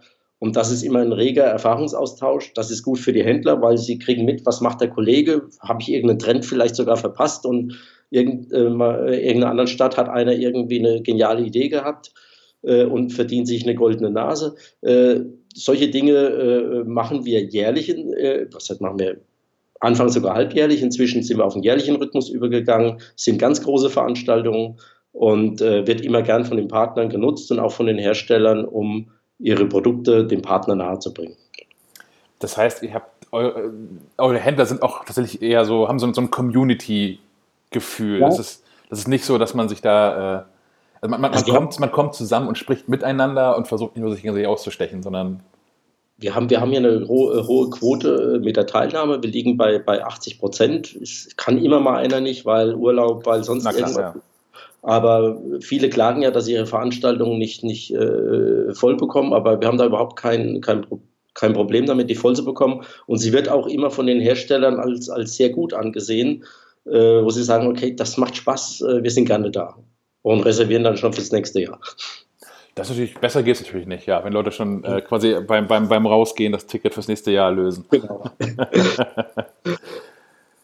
Gut. Ähm, die Ignition ist aber ist eine reine Händlerveranstaltung. Da kann ich als interessierte Privatperson kann da nicht mit auftauchen, ne?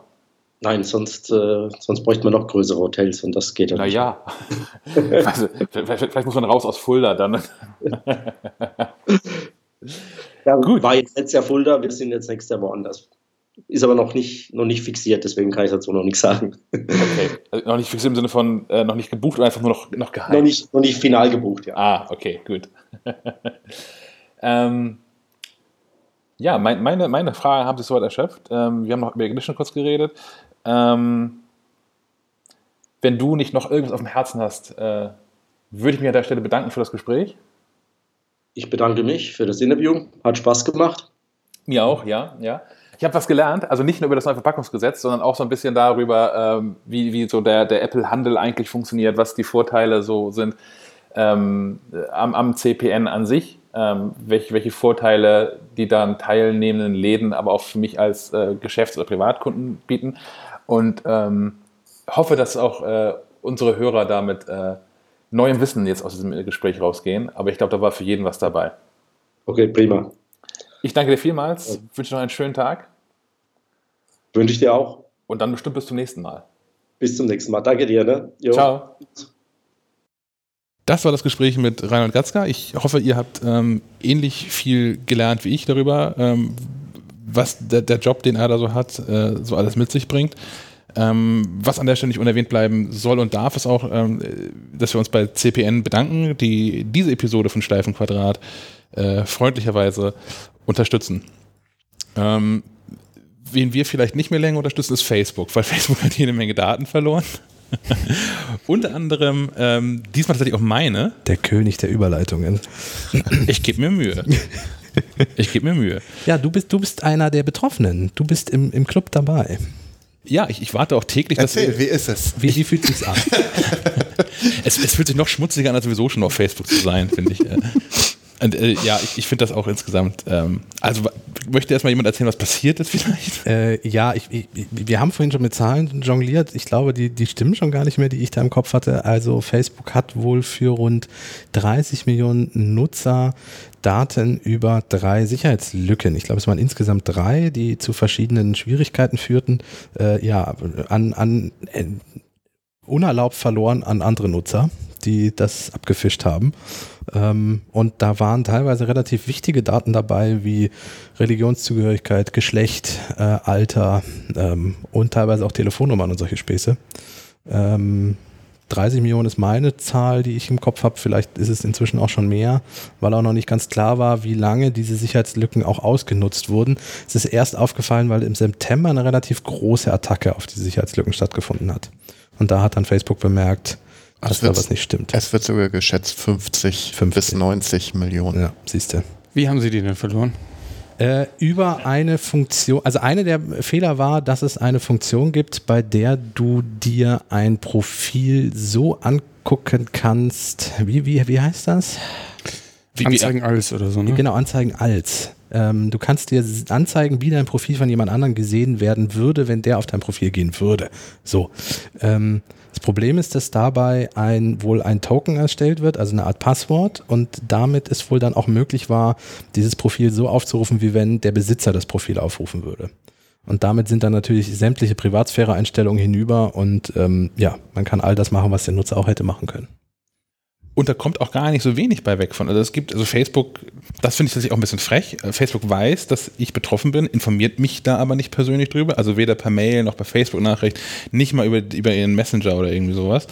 Ähm, ich habe tatsächlich ähm, auf maclife.de habe ich da zuerst davon gelesen, dass es so eine Hilfecenter-Seite gibt, die wir auch verlinken, wo man sich angucken kann, ob man betroffen ist. Und ähm, das hat die schöne Überschrift, Is my Facebook account impacted by the security issue? Hat die, hat die bei dir rot geleuchtet oder so? Nein. Weil ich, ich war da dreimal drauf und dachte, ja, und nu? Ich hatte keine Lust mehr, den ganzen Text durchzulesen. Und ganz unten steht so ein Ganz unten kleiner, musst du scrollen, genau. steht so ein kleiner Kasten. Ja, übrigens, alles gut bei dir. Ja, es, es, sei denn, es sei denn, du bist betroffen. Dann kommt ein großer das ist, Kasten. nämlich ein, großer, das ist ein, ein, ein, ein großer hellblauer Kasten, Ah. der auch kaum zu erkennen ist, wo sie aber immerhin auflisten, was so alles weggekommen ist. Und das ist gar nicht so wenig, denn ähm, Ist das denn bei jedem gleich oder ist das, Nee, individuell gestaltet? das ist wohl individuell, ja, oh, tatsächlich. ein Traum. Also Können wir noch, noch einen Club aufmachen? Ja, aber einmal, einmal um das der Vollständigkeit halber, Dinge, die da so wegkommen, sind ähm, das, was Sie nach dem aktuellen Stand der Ermittlungen, wie drüber steht, wissen. Äh, Name, Mailadresse und die zuletzt hinzugefügte Telefonnummer. Dann gibt es aber den Punkt darunter, additionally, the attackers also accessed other account information, including Benutzername, Geburtsdatum, Geschlecht, Geräte, mit denen man Facebook nutzt und die Sprache, die man eingestellt hat. Und dann kommt der Punkt, den ich wirklich spannend finde. Da steht nämlich, if you previously added this specific information to your Facebook account, it was also accessed. Also wenn ich vorher schon mal Informationen eingetragen habe, da unter Umständen jetzt aber keine Informationen mehr drin stehen in den jeweiligen Feldern.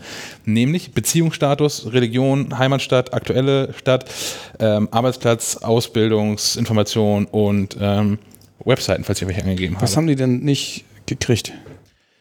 Wenig, also Messenger-Daten tatsächlich wohl nicht. Oh. Aber was mich tatsächlich Nein. irritiert ist, so, eine- so eine Nummer wie ähm, äh, Relationship Status zum Beispiel oder Religion. Wenn das Felder sind, die jetzt leer sind, wo ich jetzt nichts eingetragen habe, sagt man doch aber diese Meldung, if you previously added this specific information, ähm, dass die offensichtlich da immer noch irgendwo drin sind und auch erreichbar waren für die Menschen, die da irgendwie ähm, Angreifer sind. Ja, Ähm, Facebook, die nur ausgeblendet. Wird Ne? ein Standardhinweis sein. Ne? Ich weiß nicht, also so wie die da aktuell auch eine Welle schieben und auch zu Recht mit DSGVO und Konsorten vermutlich auch, da werden Juristen Angst haben, hoffentlich. Ähm, ich weiß nicht, ob die da irgendwie mehr drin anzeigen würden als. Also ich habe auch andere Leute ge ge gefunden online, war nicht so schwer, die auch betroffen sind und die haben teilweise eine andere Auflistung von Punkten.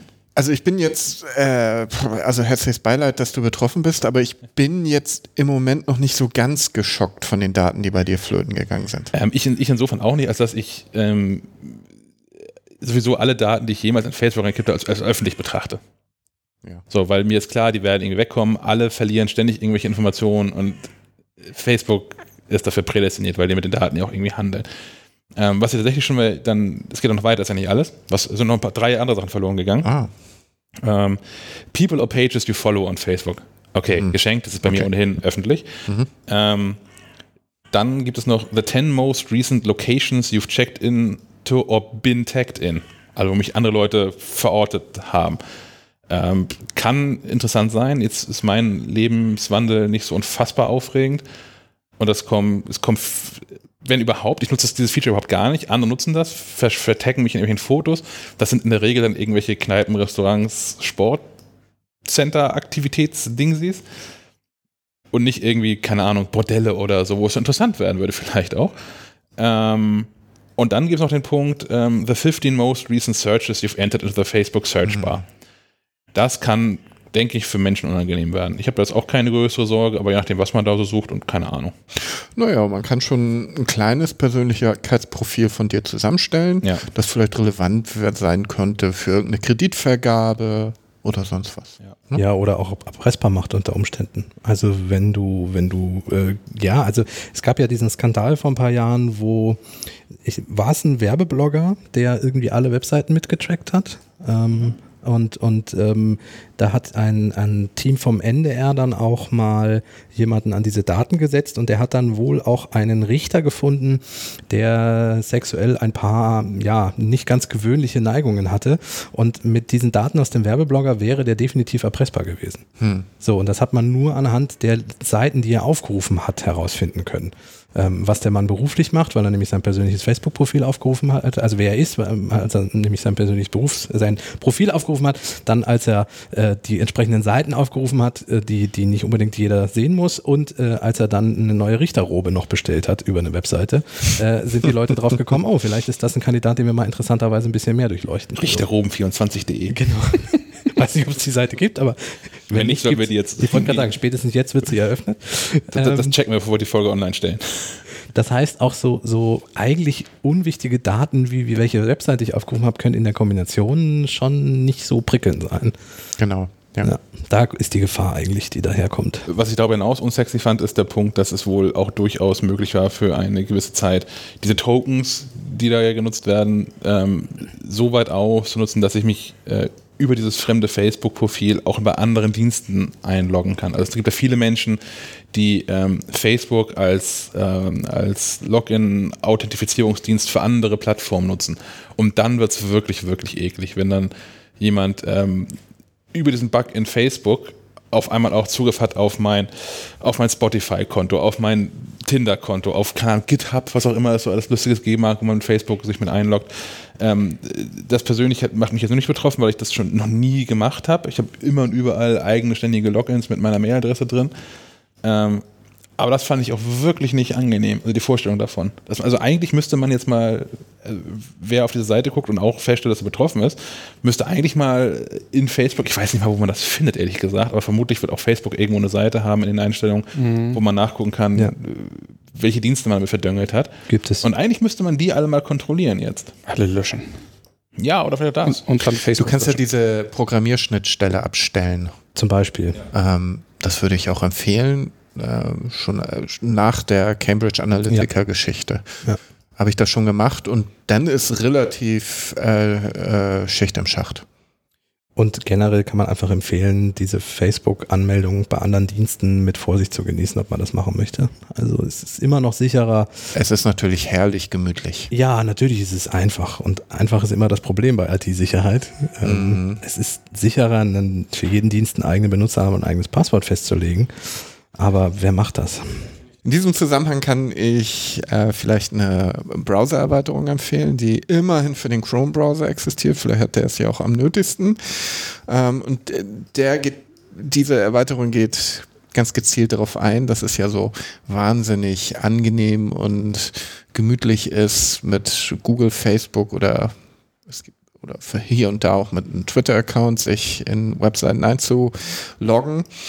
Ähm, und äh, der arbeitet so, ähm, wenn ich mich recht erinnere, ist übrigens ähm, erwähnt, äh, das sollte erwähnt werden, äh, ist entwickelt von F Forschern aus Venedig und Wien, von den Universitäten da. Also nicht irgendjemand, der auch nur die Daten abgreifen will, hoffe ich. also ähm, äh, meldet man sich äh, zum Beispiel mit Facebook bei einer Webseite an, antwortet der Dienst mit einem Code, den diese Erweiterung WPSE heißt die nochmal, ersetzt, bevor er bei der Webseite äh, landet. Und der echte Code wird also nur in der Kommunikation mit Google äh, beziehungsweise Facebook verwendet. Ähm, das Dumme ist nur, die Chrome-Erweiterung muss, muss so ein bisschen, äh, pff, muss man ein bisschen frickeln. Die ist nicht im, im äh, Chrome Web Store. Ähm, da können wir vielleicht auch nochmal die, die Webadresse in die Notes below schreiben. Ähm, die sorgt so ein bisschen für Sicherheit bei diesen, bei diesen Aktionen, wo man sich mit seinen, mit dem Facebook-Button beziehungsweise Google oder Twitter-Button in eine, in, in irgendeine Webseite einwählt. Finde ich total gut. WPSE. WPSE. Top. Ähm, dann ist Facebook noch was passiert, beziehungsweise es ist denen gar nicht passiert, das machen die mit voller Absicht. Das ist jetzt aber rausgekommen über eine Recherche von, ich glaube, initial waren es die Kollegen von Gizmodo. Ähm, denen ist aufgefallen, man kann ja Facebook seine Mobilnummer auf zwei Wege geben. Entweder als Teil des Profils oder als Sicherheitsfeature, um dann über diese Two- Two-Factor-Authentification ähm, seinen Account besser abzusichern. Weil man äh, eine SMS bekommt auf das Telefon, wenn man sich anmelden möchte, die man zusätzlich zum Passwort noch angeben muss, richtig? Exakt, ja. Und das erhöht die Sicherheit insofern, dass selbst wenn jemand jetzt dein Benutzernamen und dein Passwort kennt, nicht reinkommt, solange er nicht dein Telefon auch hat. Ja, das Ärgerliche ist, also ich nutze das auch tatsächlich. Das Ärgerliche ist, das hat mir bei diesem anderen Facebook-Hack, von dem ich gerade erzählt habe, gar nicht geholfen, weil das System in sich so kaputt war, dass es da mein Passwort völlig egal für war. Ähm, was das Doofe dabei ist, ich habe Facebook mein, meine Nummer nie gegeben als Teil meines Profils, sondern nur in diesem Sicherheits, ähm, im Rahmen des Sicherheitsfeatures. Ähm, trotzdem kann darauf getrackt werden. Und zwar, wenn ich als Werbetreibender wenn ein Werbetreibender, Werbetreibender meine Rufnummer schon hat, weil ich die mal, ich habe auf Rechnung irgendwo gestellt, habe diese Nummer angegeben, ähm, kann der mich über diese Nummer in Facebook tracken und äh, als, als Werbeziel definieren. Was ich extrem unsexy finde, weil das erstens möchte ich das nicht und zweitens steht das auch nirgends. Mhm. Also ich behaupte, ich habe das noch nirgends gefunden, dass es irgendwo steht. Ähm, habe den Teil ehrlich gesagt auch vor zwei Tagen erst gelesen und habe ähm, noch nicht so unfassbar viel Zeit darauf verwendet, aber ich glaube, wenn das tatsächlich in den AGBs äh, nicht stattfindet und noch sonst kein Hinweis darauf steht, wäre das auch nochmal so ein Thema, wo man mal sich basierend auf, auf DSGVO-Regularien durchaus mal an die lokale Datenschutzbehörde wenden könnte.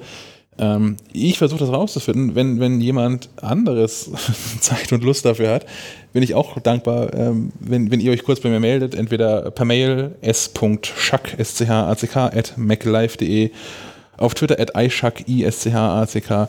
Ähm, vielleicht kann man sich dann mal zu austauschen und ähm, vielleicht finden wir da gemeinsam irgendwas, was da ähm, zusteht oder halt nicht zusteht. Einen Juristen hätte ich an der Hand für weitere Schritte. das, das ist der, der mich damals auch schon gegen Rihanna verteidigt hat. Ah, sehr gut. Ah, die Story musst du dann aber erzählen, wenn das. Ach, in, in aller Kürze. Äh, Post, Post eines Anwaltes für Universal Music, äh, MP3, Tauschbörsen, Daten, Shiznit und äh, das war ich aber definitiv auf mehreren Ecken nicht und keine sechs Jahre später war der Prozess auch beendet und Rihanna persönlich, äh, nee, aber immerhin Universal hat dann, musste meine, meine Anwaltskosten zahlen, all so ein Scheiß und Dreck. Da geht inzwischen ziemlich der Arsch auf Grund, also auf Deutsch gesagt, weil man Post ins Haus bekommt, wo die 50.000 Euro fordern und dann antwortet mhm. man auf Anrat eines Anwalts erstmal drei Monate nicht und dann geht das runter auf 10.000 Euro und bis zur Verhandlung verkürzen die auf 5.000 Euro und bieten dann während der Verhandlung auch 1.000 Euro an und ähm, dann gab es eine Verhandlungsunterbrechung, weil ich dachte, okay, da müssen wir drüber reden. 1000 Euro nach sechs Jahren, das könnte endlich alles vorbei sein. Vielleicht wäre ich da schwach. Also in dem Wissen, dass ich mich keine Schuld trifft, aber äh, einfach, wenn der ganze Scheiß zu Ende ist. Und da hat mein Anwalt mir das verboten, das anzunehmen. guter, guter Anwalt. Guter Anwalt. Die, die, haben jetzt sowieso schon keine Chance mehr und äh, wir ziehen das jetzt durch. Und hättest noch zwei Jahre gewartet, hättest vielleicht Geld gekriegt. Ja, 50.000 ja. Euro obendrauf. ja. Ich war auch Als Schmerzensgeld das Album anhören zu müssen oder so. ja, ich, ich weiß auch gar nicht, ob man das, also ich erwähne einfach keine Namen sicherheitshalber, aber ich hatte hier das große Glück ähm, vom Amtsgericht in Kiel, Amtsgericht? Ja, Amtsgericht in Kiel, auch eine wirklich sehr kompetente junge Anwältin ähm, zu haben, die jetzt irgendwie in der Thematik auch so ein bisschen drin war und fiese Fragen gestellt hat gegenüber dem ähm, äh, klagenden Anwalt.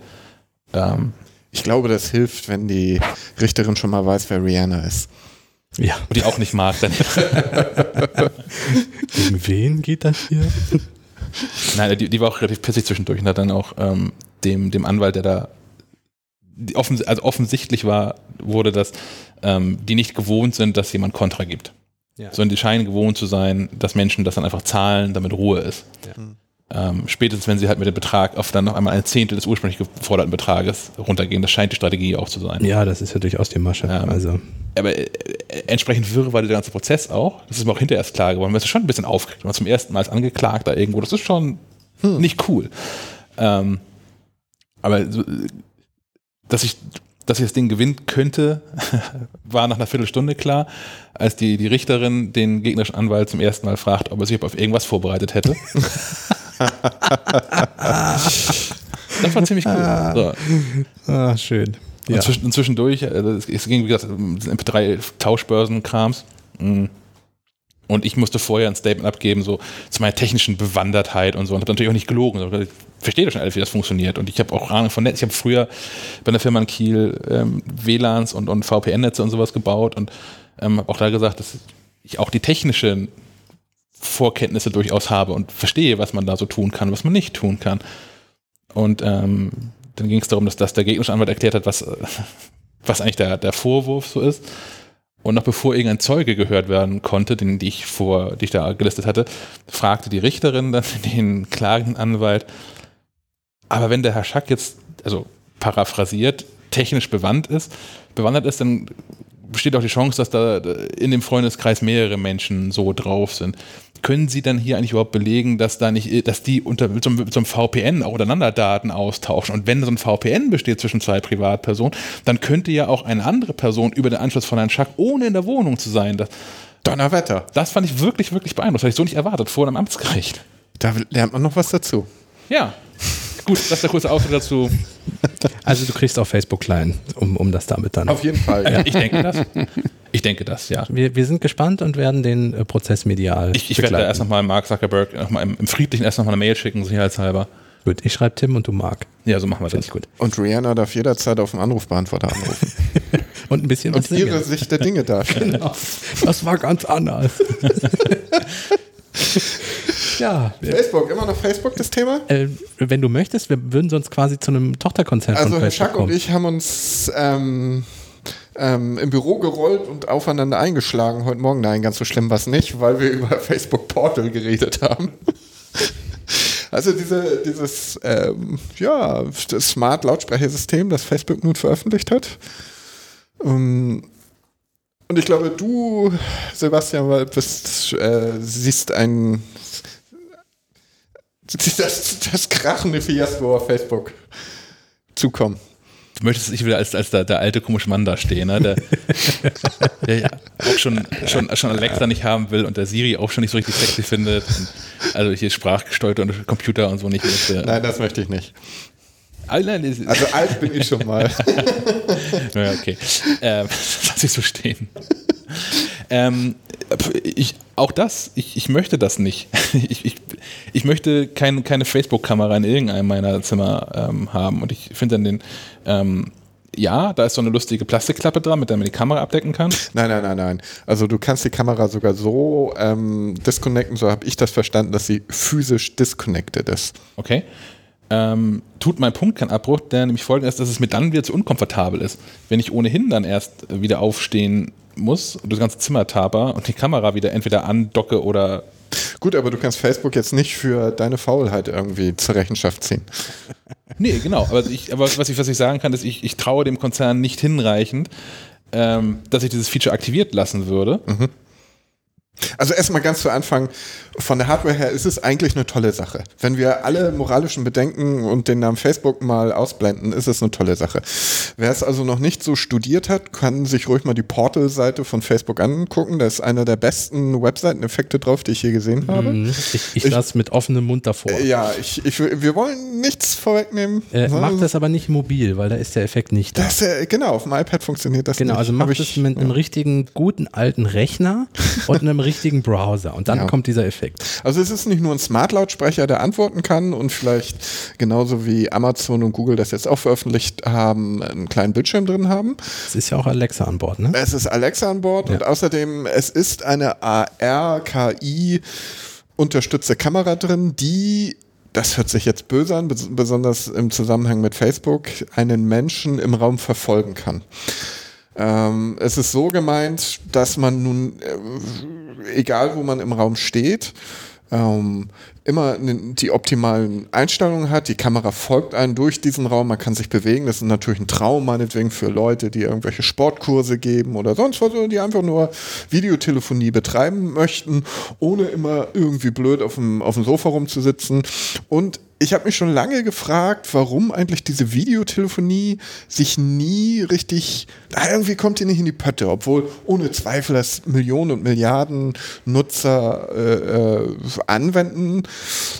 Aber irgendwie, auch 15 Jahre nach Skype-Start, ist es irgendwie noch eine, so eine Randsache, die man vielleicht mal benutzt, wenn man irgendwo unterwegs ist und mal wieder zu Hause die Freunde oder das Kind sehen will. Aber bisher ist es doch so, dass das eine unangenehme Sache ist, weil man immer vom Smartphone äh, gezwungen wird, an einem langen Arm, wenn man dann halt nicht so einen Stick hat, an einem langen Arm ziemlich blöd diese Kamera vor die eigene Nase zu halten.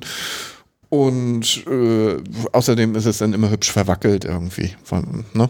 Und ja, Facebook versucht jetzt tatsächlich dieses, dieses Thema Videotelefonie, so verstehe ich das jedenfalls, ist die primäre Anwendung bisher dafür, für dieses Facebook-Portal, so ein bisschen mehr zu etablieren durch eine Hardware, die wirklich äh, schlau genug und weit genug ist, um das wirklich auch mal attraktiv zu machen.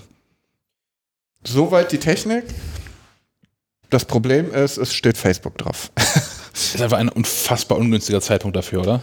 Aber hat Facebook einen günstigen Zeitpunkt in den letzten zwei Jahren gehabt? Nee, vor zwei Jahren würde ich sagen. Da, so. Es ist tatsächlich auch verschoben worden Ja. und dann kam die Cambridge Analytica-Geschichte und da Genau. hat Mark wohl gesagt, äh, es ist vielleicht nicht ganz so gut. Ja, lassen wir noch ein bisschen ruhen. Ja, dann können wir auch nochmal einen schnelleren Prozessor einbauen oder was weiß ich was. Was, mh, was mir einfiel, als du gerade sagtest, dass das irgendwie mit Videotelefonie immer noch nicht so verbreitet ist, es liegt unter anderem ja auch daran, dass es teilweise auch immer noch hakt. Also wenn wir Die überlegen, Bandbreite. ja die Bandbreite, wir versuchen ein Skype-Telefonat durchzuführen und wie hakelig ist das, wie oft funktioniert es nicht? Und, Grauenvoll. Ist das nur in Deutschland der Fall? Danke, das ist die richtige Frage. ja, richtig, genau. Liegt es nur so, also und, und auch FaceTime ist jetzt nicht so, dass ich sage, wow, das ist die App von, von Apple. nein, also auch nein. da habe ich oft genug irgendwelche Abbrüche oder Ich, ich ertappe mich immer wieder dabei, wenn ich in irgendeinem Hotel bin und dann äh, Videotelefonie nach Hause mache, dass wir mehr darüber reden, äh, siehst du mich, hörst du mich, Ganz genau, als, als dass wir irgendwie irgendwas anderes besprechen. Das nervt natürlich ein bisschen. Ja, ja. Dann greift man lieber zum Hörer äh, und, und tele telefoniert einfach so. Ja, schade, weil Ja. eigentlich jeder Science-Fiction-Film die Videotelefonie Ja, ja, ja, seit ungefähr ja. 50 Jahren vorhersagt. Ich habe das auch in, in, in Interviewsituationen oder so. Also ich nutze dann in der Regel, wenn ich Telefoninterviews führe, nutze ich schon Skype dafür, ähm, weil es nirgendwo einfacher ist, Gespräche mitzuschneiden. Also ich äh, nicht, nicht, in, nicht in Skype direkt, ich nutze dafür ähm, von die Software heißt Audio Hijack und ich glaube, die kommt von Rogue Amoeba. Glaube ich, äh, verlinke ich auch nochmal mit drin. Ähm, Es gibt ja noch eine Alternative, ich komme gerade nicht auf den Namen. Ja, es gibt, also es gibt auch so ein, so ein Skype-Recordings-Ding irgendwie ja, so. mhm. Ich hab, nutze Audio Hijack, weil das mit allen Sachen funktioniert. Da kann ich Genau, auch, auf genau. allem, was irgendwie Audio macht, kann man automatisch ähm, das auch nochmal in eine ähm, MP3, MP4-Datei ausleiten. Ähm, inzwischen, ich traue mich aber auch, wenn ich weiß, dass der andere technisch bewandert ist, ich schlage dann auch gar nicht mehr Skype vor, ehrlich gesagt, weil das immer irgendwie irgendwas hakelt, irgendwann seinen Nutzernamen vergessen, Passwort geht irgendwie nicht mehr. Also Dinge, die immer passieren und habe deswegen tatsächlich zum ersten Mal auch in, in 15 Jahren, sagt er so, gibt es Skype, ähm, Skype-Guthaben eingekauft und nutze meinen Skype-Client auf dem Mac, um Menschen auf dem Festnetz anzurufen. Ich hatte mal eine ganz verrückte Phase, wo ich mich ganz progressiv gefühlt habe. Ähm, da ist gerade mein Festnetztelefon kaputt gegangen vor ein paar Jahren. Und da hatte ich tatsächlich so ein regelmäßiges Abo bei Skype, das beinhaltete eine Festnetznummer. Es klappte auch, Menschen haben angerufen und haben aber immer nach zwei Minuten rumgenölt, wie komisch ich mich anhören würde. Und das ist doof. Ja, das, das bringt's nicht, nee. Ich weiß nicht, wird vielleicht nicht mehr passieren, aber trotzdem ist Bandbreite in Deutschland ein Riesenproblem. Und da kommen wir wieder zu Herrn Schacks Lieblingsfrage. Ist das nur in Deutschland so, als Globetrotter, Herr Schack? Ähm, ich glaube, es ist in Deutschland nochmal ein gesondertes Problem tatsächlich. Also, wir werden nämlich nicht mit alleine sein. So, die USA ist ja auch nicht mit Bandbreite gesegnet. Nicht. Nee. Also nicht der mittlere Westen. Ja, also natürlich, St- Städte wird funktionieren, das gehe ich auch fest von aus. Das ist auch meine Erfahrung. Ich war jetzt Anfang des Jahres in, FaceTime in Texas. Das ist ein geiler Filmtitel. ja. Rechte sind angemeldet, ihr braucht gar nicht drüber nachdenken. So, aber so eine Aus müssen ausgenommen werden. Das geht hier auch. Wenn ich hier durch, durch, durch Kiel laufe und ich habe jetzt auch einen Telekom-Mobilfunkvertrag, ich habe überall LTE und ich habe auch überall, nahezu überall ähm, äh, dreistellige Download, Download-Geschwindigkeiten. Ähm, das hatte ich drüben in Chicago, war ich im April auch. Das funktioniert einfach. Ähm, in den USA hat man aber, das ist meine bescheidene Erfahrung von dem Großraum in Chicago in den letzten 15 Jahren, ähm, dasselbe Phänomen wie hier, so wie man die Stadtgrenze hinter sich gelassen hat, kann man Internet auch ausmachen. Hm. Also häufig auf jeden Fall. Ja, also ich fahre ja häufig die Strecke nach Berlin und das ist auch äh, Loch an Loch und hält doch so ein Funknetz dann irgendwie. Aber es gibt doch das ICE-WLAN. Ach, Aber Herr Schack wird doch nicht mit der Bahn. Nein, nein, Herr Schack gegen die Bahn. Das ist, das ist eine Das- eigene, das eine eigene, auf. eigenes Serienformat bei Apple schon angemeldet. Genau, müsst ihr mal, Herr Schack fährt Bahn, müsst ihr mal eingeben bei iTunes in, in der Podcast-App. Da gibt es eine sehr schöne 40-folgige. Also Herr Schack, der, der hat ja das Problem, der steigt in Altenholz in eine Bus, bei einer Bushaltestelle in den Bus ein und kommt bei der nächsten Haltestelle nicht an. Das ist eine tolle Sache. das ist tatsächlich alles schon passiert. das, ist, das, das, das, das weiß hier noch keiner, aber es ist tatsächlich schon passiert. Das, also Alten, Altenhalt Stift, der außer nämlich wohnt, hat genau drei Bushaltestellen und ich bin an der ersten eingestiegen und bis zur dritten ist der Scheißbus liegen geblieben. das ist reiner Zufall, so, ne? Aber Das ist, das ist dann Karma. da du bist näher an der Realität als du gedacht hast.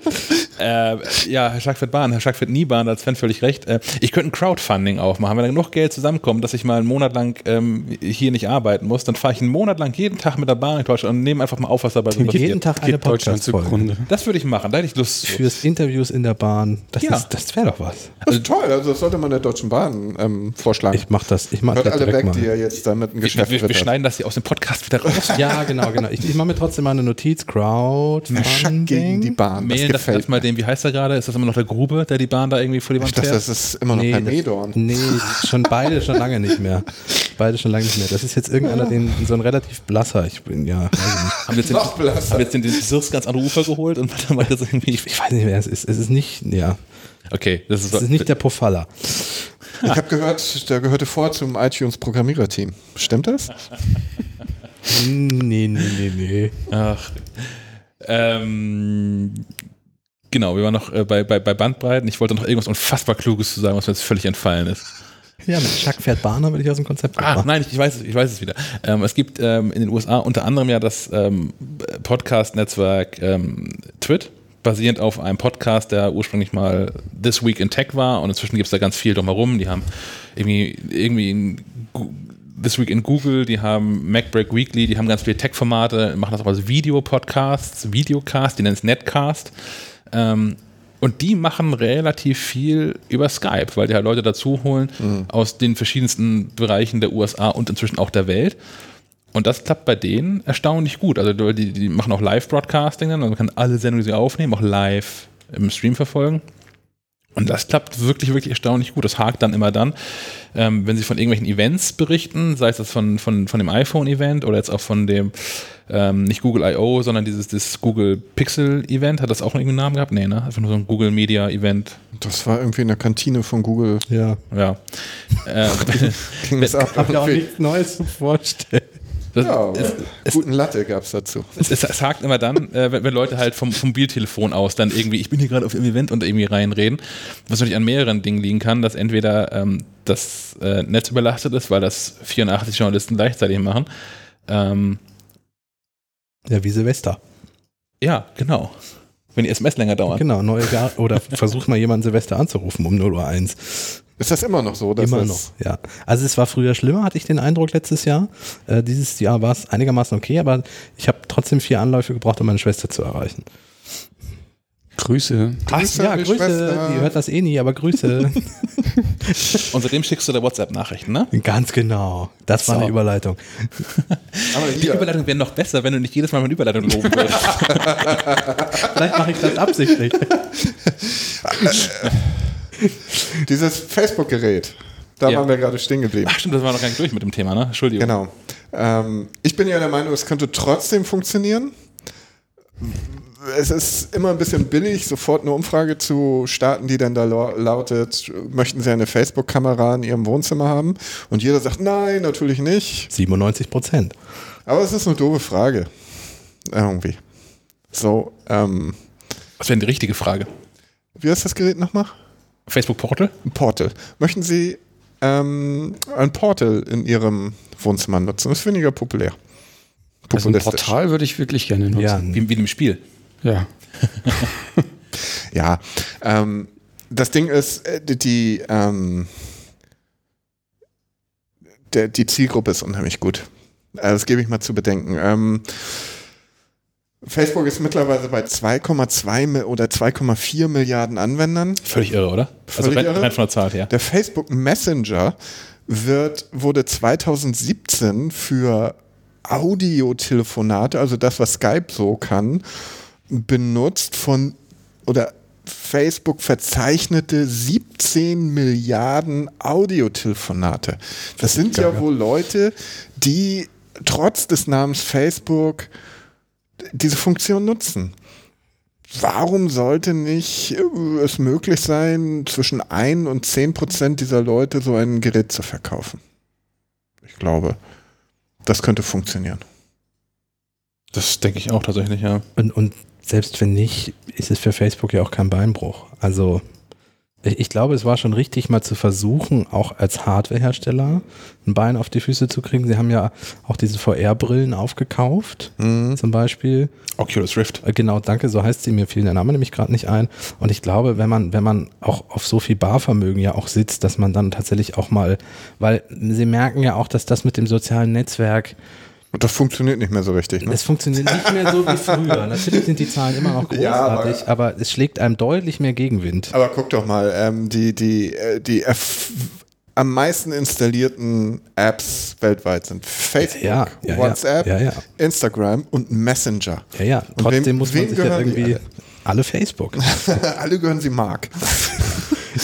Trotzdem, de, gerade deswegen kann man ja beruhigt ausprobieren, ob so, ein, so eine Hardware-Kamera auch funktioniert. Und Da ist meine einzige Sorge oder nicht Sorge oder mein Zweifel, warum soll ich Sorgen um Facebook haben? Aber ähm, mein Zweifel ist, ob äh, die Akzeptanz für Facebook als Hardwarehersteller da ist. Denn selbst Google beißt sich da so ein bisschen die Zähne aus. Ne? Der Erfolg der Chromebooks meinetwegen in den USA ist ja nicht Google geschuldet, jedenfalls nicht der Google Hardware, sondern dass äh, andere Firmen das lizenzieren. Und den Preis. Und den Preis. Ja. ja.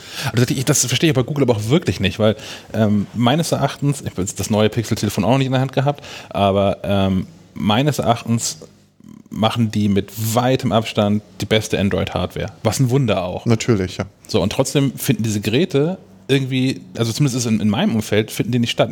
Also normale Menschen in meinem Umfeld. Aber sie finden doch statt. Gerade deshalb, ähm, ich kann dir zustimmen, ich kenne auch niemanden, aber trotzdem finden sie statt. In den Medien finden sie statt. Ich glaube, Ja, ja. wir haben es sogar in die Tagesschau diesmal ge geschafft. ja, Ähm, Spiegelberichte drüber. vielleicht ja. ist das mit das Wichtigste für die, dass sie stattfinden. Ja, Ähm, vor allem lösen die ja auch die, oder haben schon abgelöst die Nexus-Geräte, die ja früher mal für Entwickler gedacht waren, weil da reines Android drauf lief. Äh, Das Problem bei Android ist ja auch, die Mutter aller Probleme bei Android ist ja, dass jeder Hersteller nochmal sein eigenes Skin da drüber zieht und seine eigenen Apps installiert und sein eigenes Theme draufballert.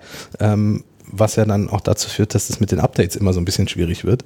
Was mit der Mutter aller Probleme ist, hat Herr, Herrn Seehofer aber ein bisschen verbraucht. Deswegen habe ich das ja benutzt.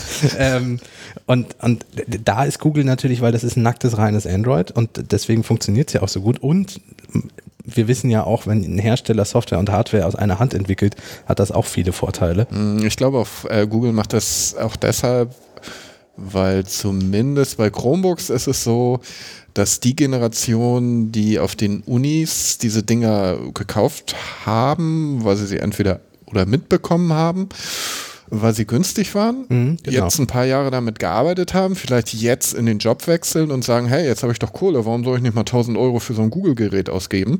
Und vielleicht funktioniert das auch bei einigen Android-Leuten, dass sie sagen, hey, ich habe hier immer dieses, dieses der, äh, chinesische Billigding gehabt, warum soll ich jetzt eigentlich nicht mal ein richtig gutes haben? Äh, und ich möchte gerne meine Apps weiterverwenden und keinen Stress haben, kann ich doch mal auf so ein, auf so ein Pixel umsteigen, oder? Und das ist aber auch äh, gerade bei, bei den ähm, Chromebooks, wo sie die Strategie ja fahren mit noch tatsächlich günstigeren Preisen, total gute Strategie, die letztlich ja auch ähm, Adobe und Microsoft auch schon genutzt haben, die zwar ihre Software nie billig angeboten haben, die ja aber Raubkopien nie ernsthaft verfolgt haben. Nein. In dem Wissen von, lass doch die Stü Schüler und Studenten der Welt sich unsere Software runterladen, dann können die das wenigstens. Und das ist auch völlig klar, was nach der Industrie verwendet wird. Weil wenn du dann halt aus den, aus den Schulen und Universitäten Abgänger hast, die alle Adobe-Software nutzen können, die alle alles auf Microsoft gemacht haben, dann brauchst du halt nicht ankommen mit, ich habe hier aber für dich Linux und ein GIMP. Die, die Strategie ist halt clever, dass die Leute, dass man die Leute auch mit niedrigschwelligen Preisen daran bekommt, Chromebooks zu nutzen. Es kann ja nicht so schlecht laufen, wenn man mittlerweile die dritte Pixel-Generation hat. Ja, auch das. Also wenn sie nur voll mit jeder Generation gegen die Wand fahren, dann würden sie es sicherlich mal überlegen. Nein, also die werden schon genug verkaufen, aber so, was, was mich halt verwundert ist, gerade weil die ja wirklich gute Geräte bauen und meines Erachtens auch deutlich bessere Geräte bauen, rein von der Hardware, von der Haptik, von der Verarbeitung her, als Samsung das tut mit ähnlich teuren Geräten.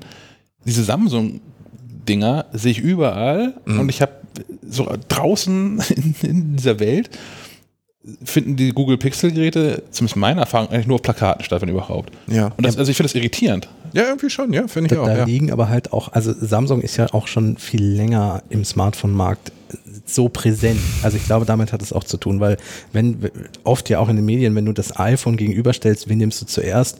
Du nimmst das Samsung Galaxy. Inzwischen wandelt sich das ein bisschen. Das Pixel, gerade auch weil das die zweite Generation so eine gute Kamera hatte, ähm, kommt jetzt immer mehr dazu, dass man es auch mit dem Pixel vergleicht, was ja auch sinnvoll ist, weil es auch eine Preisklasse ist, die ähnlich liegt. Ähm, und, und, aber das kommt halt jetzt erst langsam. Ich glaube, es muss sich auch ein bisschen was wandeln, bis Also das passiert. Bei der Telekom äh, sehe ich seit der zweiten Pixel-Generation das Ding auch zum ersten Mal ja, als Werbung großflächig, auch für Mobilfunkverträge und so weiter. Ich, ich, es, es ist total schwer, weil der Markt eher rückläufig ist und Ja. weil der Markt relativ vergeben ist. Die Chancen sind groß, dass wenn jemand ein iPhone hat, die, der sich als nächstes wieder ein iPhone kauft. Wenn jemand ein Samsung hat, äh, auch bei Samsung bleibt. Deswegen ja. Ähm, Da würde ich gerne mal einhaken, weil das war die Frage, die ich vorhin nicht, nicht formuliert bekommen habe. Ist das so? Weil der, der Wechsel von einem Samsung Android-Gerät zum iPhone oder umgekehrt ist unfassbar schwierig. Du, musst dann ganz, du brauchst einen neuen Account, du musst den ganzen Kontakte, Fu, Kalender, Gedöns. Du musst irgendwie überlegen, wie kriege ich eigentlich meine ganzen iMessage-Chats irgendwie nochmal gesichert, dass ich die zumindest mal, dass ich die weiterhin habe. Du musst deine ganzen Fotos aus der iCloud die Apps neu kaufen. Du musst genau teilweise Apps neu kaufen. Aber wenn ich von, von einem Android-Telefon von Samsung zu einem Google Pixel wechsle, sollte es so ein, hinreichend einfach sein, weil das irgendwie an meinem Google-Account hängt alles. Das ist relativ einfach. Du rufst den Play Store auf, ähm, guckst dir deine Apps an und bekommst angeboten, ob du die auch wieder installieren willst. Das ist relativ einfach, aber ich glaube, da ist eine gewisse Markengebundenheit da. Jedenfalls bei so teureren Geräten Ja, wie ja, Samsung und ja. so weiter. Wenn du natürlich irgendwie 0815 äh, äh, äh, China-Kram oder was weiß ich, Medion oder so hast, dann ist es dir, glaube ich, relativ Latte, oder? Ja. Du warst dir aber auch schon immer Latte, was draufsteht. ja, aber dann ist das Google Pixel auch wieder zu teuer, glaube ich. Ja, eben, dann bist Ja. du eh nicht die Zielgruppe. Nee, dann bist du eh Kann nicht dir die Zielgruppe, genau. Und aber ich glaube halt auch, wie du ja sagst, Google ist ja dran seit drei Generationen. Ich glaube, die sehen ja auch, dass da in, mindestens ein auf gleich, wenn nicht sogar ein aufsteigender Trend irgendwie vorhanden ist bei den Pixelverkäufen. Und ich glaube, wenn die lange noch durchhalten und sich das auch bei den Leuten mehr manifestiert im Kopf, du, das ist ja auch ein Hardwarehersteller und die bauen gute Smartphones. Ich glaube, dann kann das auch funktionieren. Und gerade mit der Kamera sehen wir ja, dass es auch wirklich funktioniert. Und wenn man immer wieder als Referenzgerät Eben. herangezogen wird, Genau. ist das ja auch nicht so schlecht. Nee, spätestens irgendwann denken die Leute dann drüber nach, wenn es immer mit der, mit der tollen Kamera von dem verglichen wird, warum kaufe ich das dann nicht mal? So. Ja. Ähm, Sind wir aber voll abgedriftet, ne? Ja, ein bisschen. Ja. Aber das, das macht ja nichts. Wir, wir driften jetzt aber zurück zum nächsten Thema. ähm, mit, mit, mit der spannenden Frage, wo du sagst, das kann ja auch funktionieren. Ähm, Funktionieren die Macs noch? Na, das können wir auch machen. Jetzt habe ich dir einmal die Überleitung weggenommen. nee, ja, dann, dann machen wir erst das Max-Thema. Ähm, denn wir haben tatsächlich, ähm, der, der Kollege an Andreas Donat äh, hat auf MacLive.de einen Artikel darüber geschrieben, dass, Grüße. dass, dass, dass, dass Apple nicht mehr so richtig viel Glück hat mit den Macs und dass da die Leute auch irgendwie weglaufen und die Verkaufszahlen einbrechen, was Analysten bisher herbeifabulieren. Es gibt ja noch keine Quartalszahlen von Apple für das laufende Quartal. Ähm, der Artikel an sich ist gar nicht so aufsehenerregend, fand ich, aber hat dazu geführt, dass unfassbar viele Menschen darunter kommentiert haben und eigene Bücher darunter verfasst haben. Ja. Also Kom Kommentare, die, die mehrere hundert Wörter haben. Also trifft es einen Nerv. das trifft ganz offensichtlich einen Nerv, ja. Und ich weiß nicht, äh, sieht das hier irgendwann so dramatisch? Weil, ich weiß nicht, ich habe ja so, ein- so ein MacBook Pro von, von 2017. Es gab MacBook Pros dieses Jahr neu. Ja, es gab dieses Jahr kein iMac bisher und Mac Mini reden wir nicht drüber, weil der ja sowieso nur jeden vierten Karfreitag angefasst wird. Äh, sagen wir es mal so, es verwundert mich nicht besonders, dass es jetzt passiert. Äh, weil wer eigentlich gar nicht auf ein Produkt hinweist, der muss einfach damit leben, dass das Produkt weniger gekauft wird. Könnt ihr euch noch ähm, an Apple-Events erinnern, denen man entgegengefiebert hat, weil man gespannt war, wie der neue iMac wohl aussehen würde? Pff, Das war super Werbung. Äh, Ja. der Mac, findet der noch irgendwo statt, ähm, außerhalb des Mac-Universums? Also, ich, mich hat es auch nicht verwundert, ganz klar, weil, Mhm. weil ähm, irgendwie ja nun auch, wie Sebastian gerade schon gesagt hat, viele Produkte gar nicht mehr abgedatet werden. Und ich habe ja auch schon, als wir über das über die neuen MacBooks gesprochen haben, vor drei oder vier Ausgaben, habe ich ja auch schon gesagt, dass ich mich selber im Portfolio auch bei den Macs nicht mehr wiederfinde. Also, weil mir ist das MacBook Pro zu teuer und eigentlich auch zu überkandidelt, was, was die Hardware betrifft. Aber ich werde mir kein Air holen, weil das hoffnungslos veraltet ist. Das 12 Zoll MacBook ist mir wiederum zu schwach, weil es nur so einen M-Prozessor hat, der ohne Lüftung auskommen muss. Äh, und, und dazwischen ist nichts mehr für mich. Also, und, und auch das MacBook Pro ohne Touchbar haben sie dieses Jahr nicht mehr abgedatet. Das heißt, das ist auch schon veraltete Hardware für einen Preis, der dafür schon ziemlich stolz ist. Also wenn ich mir jetzt, wenn ich keinen Dienstrechner hätte und mir privaten MacBook kaufen müsste, ich wüsste keins und ich würde mir gerade auch keins kaufen. So. Und bei den stationären Macs weiß ich auch nicht, was ich mir holen soll. Ein iMac, ja, aber eigentlich irgendwie Mac Mini überhaupt nichts mehr zu hören und Mac Pro sowieso nicht und der wäre auch viel zu stark und weiß ich nicht. Also du, du sagtest gerade, du würdest dir keinen Mac holen. Würdest du dir keinen Mac holen oder keinen Rechner? Ich, ich würde schon gerne beim Mac bleiben. Ähm, ich, ich weiß nicht, ob ich auf dem Windows oder ich würde, ich glaube, ich würde auf Linux wechseln. Ach so einer. Ja, so einer. Nein, weil, weil Windows bin ich vor Jahren ganz glücklich entkommen und muss auch nicht mehr zurück. Ähm, mit Linux experimentiere ich immer mal wieder. Das finde ich nicht schlecht. Ähm, gut, es ist durchaus Frickelei und ein bisschen Bastelarbeit, wenn man gewisse Dinge machen möchte, aber das ist völlig okay, weiß ich, es ist Linux. Ähm, ja, ich, ich, also. Aber, aber ist doch schon interessant, dass andere Firmen ähm, mit dem Konzept, das Apple jahrelang bei Mac Glück gebracht hat, die Aufmerksamkeit mehr und mehr auf sich haben. Zum Beispiel Microsoft mit diesen Surface-Teilen. Das ist eigentlich eine Klientel, das die ansprechen, das früher Apple die früher Apple gehört hat. Genau. Und jetzt, wenn ich so über die IFA stapf, dann ertappe ich mich dabei mal auf diesen, auf diesen Surface-Ding und mal so, die lassen sich sehr schön anfassen und so. Die haben eine schöne Haptik, darauf achtet Microsoft. Ähm, ja, schade eigentlich, ne, dass man das so kampflos hergibt, so ein bisschen, ne? Die haben auf andere auf jeden Fall aufgeholt, ne? Also es war ja immer so ein Alleinstellungsmerkmal von, von Apple, dass die ähm, nicht nur funktionale Software und Hardware haben, das muss auch schön verpacken. Mhm. Fing ja an vor, ah, ich weiß nicht, also 2006 bis 2008. Als die Ultrabooks kamen, meinst du? Ja, nur vor allem als, als mhm. Apple mit den Aluminium-MacBooks so, anfing, ja, ja, dass dann ja. zwei Jahre später alle anderen von, von Lenovo, das hast du nicht gesehen, ähnlich aussehende Laptops in Plastik hatten. Mhm. Und inzwischen findest du ja tatsächlich auch von, von allen Herstellern ähnlich hochwertig äh, verpackte ähm, ähm, Rechner. Total. Ähm, Weil das, denke ich, auch die, der Marktbereich ist, der relativ stabil ist. Hochpreisige Laptops äh, ist stabiler als diese Billig-Laptops, denke ich. Ne? Die, die Frage ist aber auch, ob irgendjemand, also von, wie gesagt, Pros, klar, aber die werden auch aktuell bedient. Die haben dieses Jahr den iMac Pro bekommen, die haben den MacBook Pros bekommen. Ja, der Mac Pro fehlt noch, ist angekündigt für nächstes Jahr geschenkt. Ähm, ob aber dem, dem Otto-Normalverbraucher der Mac überhaupt fehlt. Also jetzt gar nicht mal so, wenn er weg wäre, sondern ähm, wie alt muss eigentlich ein Mac sein, bis ich als, mhm. als mhm. normaler Anwender so verzweifelt bin, können die endlich mal was Neues rausbringen. Ich habe so in meinem, äh, so, mein, meine Eltern nutzen, äh, gut, die nutzen auch primär iPads und da haben sie auch aktuelle, aber ähm, nutzen einen Mac Mini, den wir 2010 mal gekauft haben. Ich habe ähm, eine Freundin, die hat auch 2010 mein damals schon zwei Jahre altes MacBook, äh, 13 Zoll MacBook mir abgekauft. Die ist da bis heute glücklich mit. Die hat da, ich habe da vor vier Jahren da mal SSD eingebaut und das läuft halt. Und das ist das, was ich, was ich überall so sehe. Dass, also ich glaube, diese, dieses, dieses Segment von, also was, wo gerade bemängelt wird, dass es keine neuen Geräte gibt, so das 12 Zoll MacBook, den MacBook Air Nachfolger, den Mac Mini. Da ist auch gar nicht, der Bedarf ist gar nicht so. Ich fände es auch schön. Ich, und ich glaube, es betrifft nicht nur Apple, oder? Ich meine, wenn du so ein Surface hast, irgendwie, das drei, vier Jahre alt ist und ich meine, was machen die meisten Leute? Surfen im Web damit. Gucken, gucken Netflix. Ja, das, das ist ja gerade erzählt. Das ist, das ist, Facebook, das ist Instagram, das ist WhatsApp. Ja, genau. Und das, das betrifft alle Hersteller. Mit so einem Surface von vor drei, vier Jahren kannst du das wunderbar machen. Ich denke auch. Also ich, ich finde auch, also ich persönlich finde es natürlich schade, dass das Apple da dieses Jahr auch nichts geliefert hat. Also zum einen, weil es immer Spaß macht, sich damit zu, zu beschäftigen, weil es auch ehrlich gesagt so ein Heft einfacher macht, wenn Apple neue Geräte rausbringt. Ähm, wir hätten hier mehr zu erzählen. Ähm, aber letztlich, ich, ich, glaube nicht, dass da, dass da, dass da ja. der Druck am, am, Markt so groß ist tatsächlich. Mhm. Aber wie gesagt, ich finde es halt ein bisschen seltsam, dass man, dass man, ich glaube, so veraltete Hardware hat man irgendwie bei Apple noch nicht so lange irgendwie vor sich hingeschoben und auch zu stolzen Preisen. Also du kannst den Mac Mini ja immer noch kaufen, aber für das, was der leistet, diese Summe aufzurufen, finde ich einfach. Ja. Ich finde auch das MacBook Air nach wie vor gut, aber es könnte ein paar hundert Euro runtergehen. Ne? Ja, definitiv. Dann ist es interessant. Ja, aber im Moment ist es mir einfach für das, was es hat, viel zu teuer. Also ich würde deswegen nicht zuschlagen.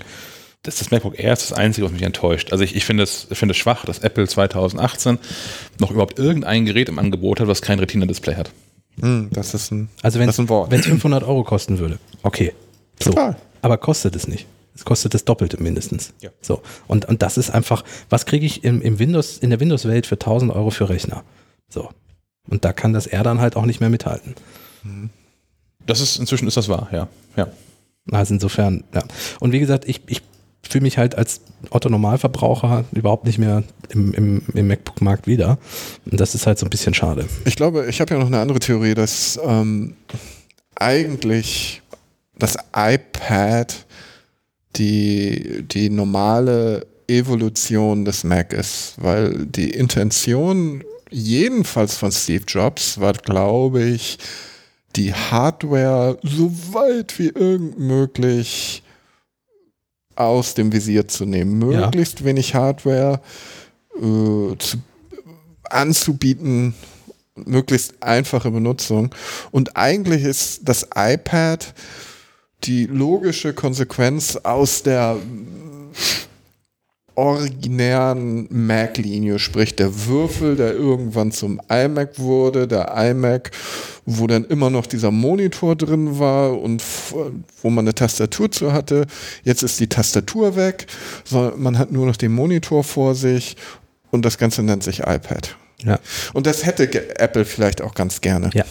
Hardware-technisch gebe ich dir sofort recht. Also da sind wir mit dem 10,5 Zoll vom letzten Jahr auch definitiv da angekommen. Ich habe es Mhm. ja äh, eine Woche lang ausprobiert für den Artikel, wirklich komplett auf den Mac zu verzichten und nur mit dem iPad zu arbeiten. Nur das Betriebssystem ist, Genau, ist, ist es Hardware nicht. ist es nicht, ist kein Problem. Die, ich kann Fotos in einer riesigen Größe damit wunderbar bearbeiten, aber die Software ist das Problem und das ist immer noch nicht, also das ist die Engstelle und der Flaschenhals. Ich glaube, es ist auch nicht Apples Problem, dass ähm, selbst das iMac Pro, äh Quatsch, das iPad. iPad Pro, Entschuldigung.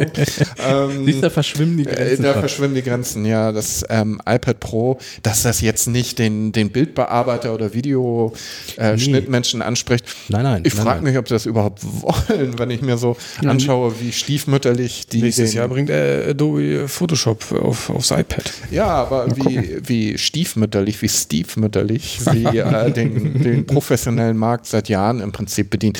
Ich glaube, ich weiß gar nicht, ob Apple sich da noch so sieht. Äh, Klar würden sie sich nie aussprechen und das sind immer Schwüre, die sie dann alle vier Jahre zur Keynote machen, wie wichtig die Anwender noch sind. Aber äh, äh, pff, Nee, das- war, war Apple jemals so eine, so eine in, in der Vorstellung von Steve Jobs zum Beispiel so eine Profifirma? War das nicht eher immer eine Consumerfirma?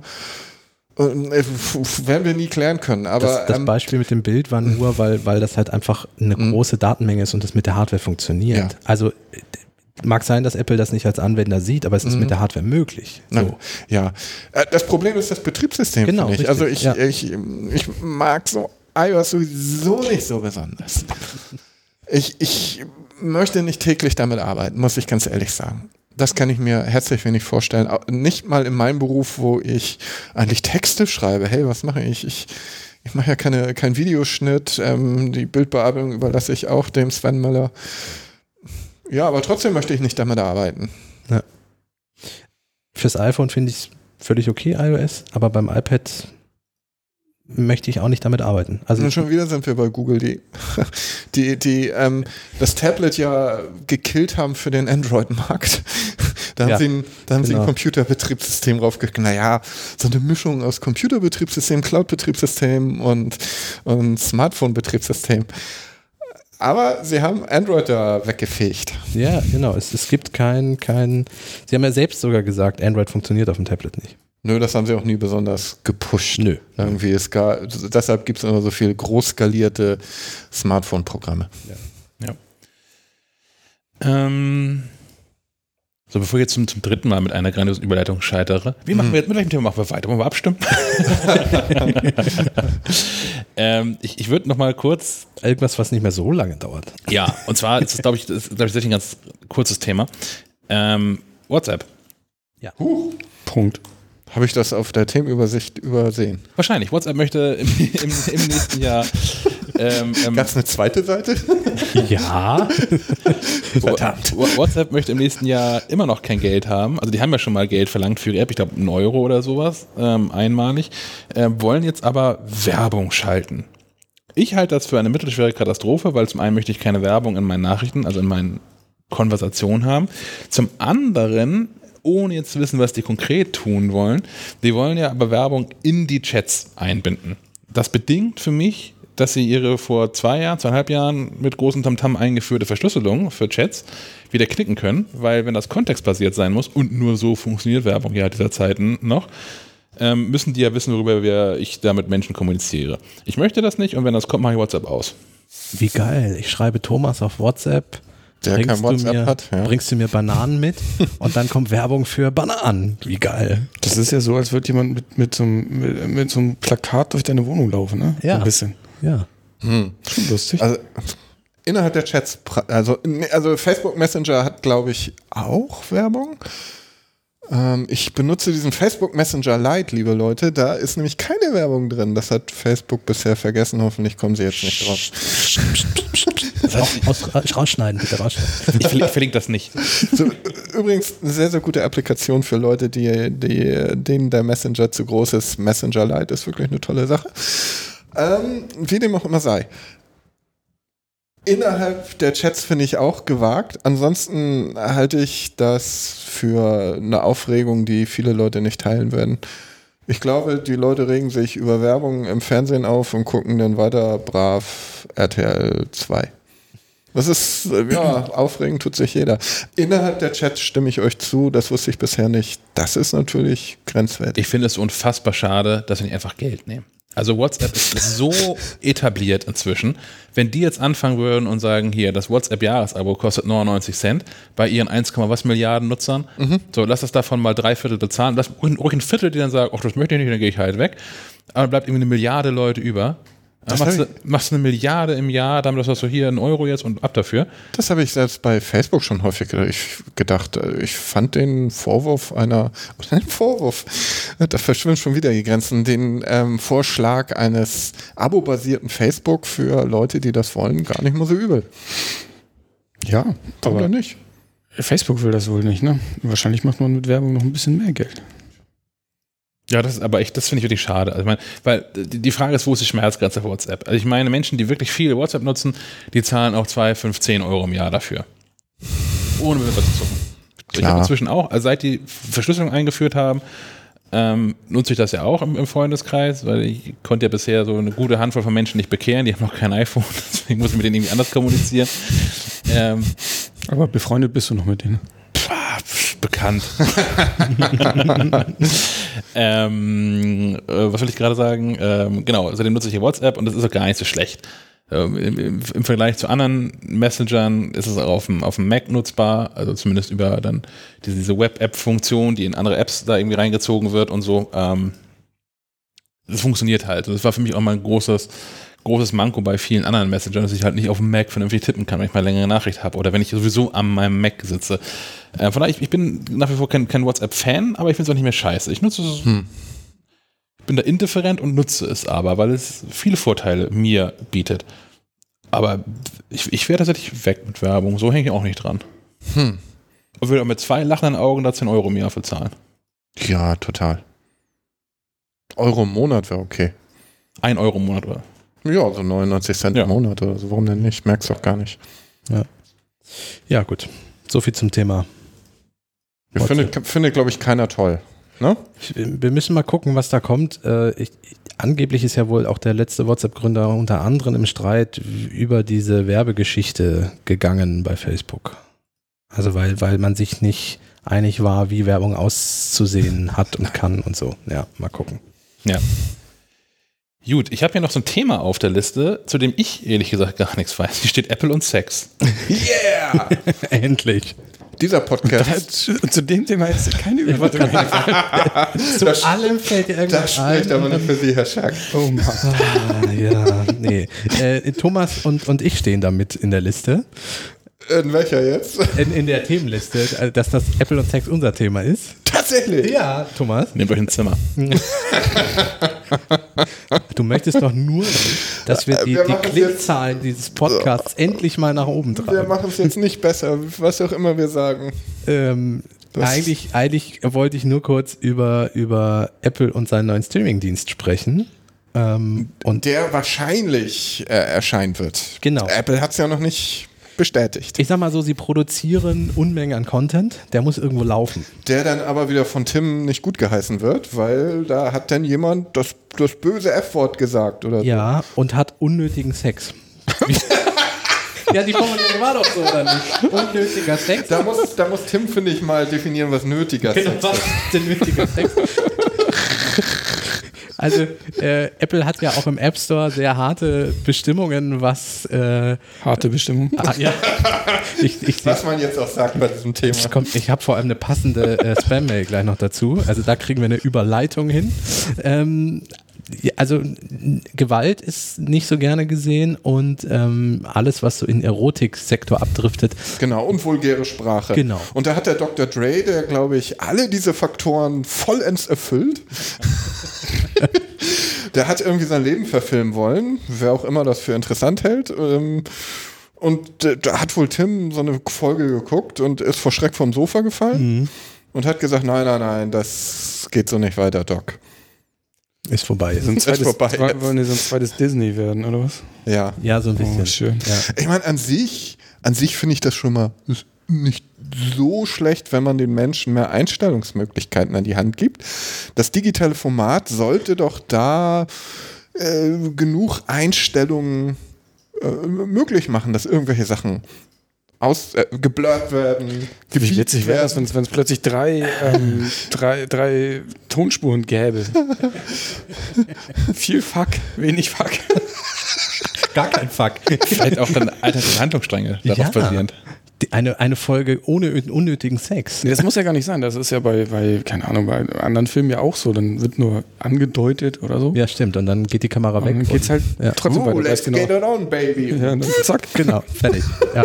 Und, und bei, bei der dritten Stufe ist man halt äh, beim Akt live dabei, so nach dem Motto. Uh, mit AR. Ja. Jetzt wissen wir, wofür sie die Plattform entwickeln. Ähm, ja, äh, ja, also wie gesagt, Apple ist da sehr brüde. Wir müssen mal gucken, was da so kommt. Ähm, aber es ist eigentlich ja schon lange Firmenpolitik, so ein bisschen. Ja, wie gesagt, es ist ja auch nicht unbedingt nur schlecht, wenn da mal jemand ein bisschen drauf achtet, oder? Ich finde, Ja, aber es gibt ja einen Unterschied zwischen, äh, w- äh, keine Ahnung, äh, vulgär in, in Film zu sein oder äh, Gewalt zu zeigen. Also, es ist ja, man muss das ja ein bisschen differenzieren, denke ich. Also ich oute mich mal als Weichei. Also viele Szenen von Serien, die auf Netflix laufen, kann äh, gucke ich sehr oft weg, während meine Freundin zuguckt, die einfach hart sind. Ja. Ähm, zum Beispiel Marcella, das ist eine Krimiserie. Finde ich sehr harte Szenen drin, wo ich dann weggucke und sie erzählt mir danach, was passiert ist oder wann ich wieder hingucken kann. Ähm, muss jeder selber wissen? ich, ich finde halt, sobald es so zum Zwang wird, das Ja. wegzulassen, schwierig. Also wenn ich Ja. mir überlege, Tarantino-Film wäre bei sowas nie entstanden, wenn das generell die Regel wäre, dass man das nicht machen dürfte. So, und, und äh, Tarantino hat sehr viel Sprache, die da definitiv reinfällt und auch Mhm. Gewaltdarstellung. Ähm, wenn ich nur allein an seinen ersten Film Reservoir Dogs denke, der sehr, sehr explizit Gewaltdarstellung zeigt. Ähm, trotzdem würde ich den Film jetzt nicht missen wollen. Mhm. Und, und es wäre schade, wenn diese ganze Filmreihe nicht entstanden wäre wegen solchen Dingen. Und ich, Ich, äh, das ist dann halt schwierig, finde ich. Selbst Gewaltdarstellungen in Krimiserien können in gewissem Sinne empathisch sein, weil sie nämlich den Hintergrund sozusagen verdeutlichen, weshalb ein Täter gewalttätig ist. Mhm. Ja, das, das meinte ich eben, man muss halt differenzieren, weil ich würde nicht pauschal sagen, hier Gewalt und, und äh, sch, äh, schlimme Sprache ist, ist negativ. Also, wie Mhm. du eben schon sagtest, so ein Tarantino, ja, der, ist, der zeigt Gewalt, aber der hat auch schlimme Sprache. Trotzdem ist das ja ein, denke ich, auch ein wichtiger Film. Das funktioniert ja in der Musik genauso. Ne, dass ähm, in bestimmten Rap-Styles schlimme, vulgäre Sprache an der Tagesordnung ist.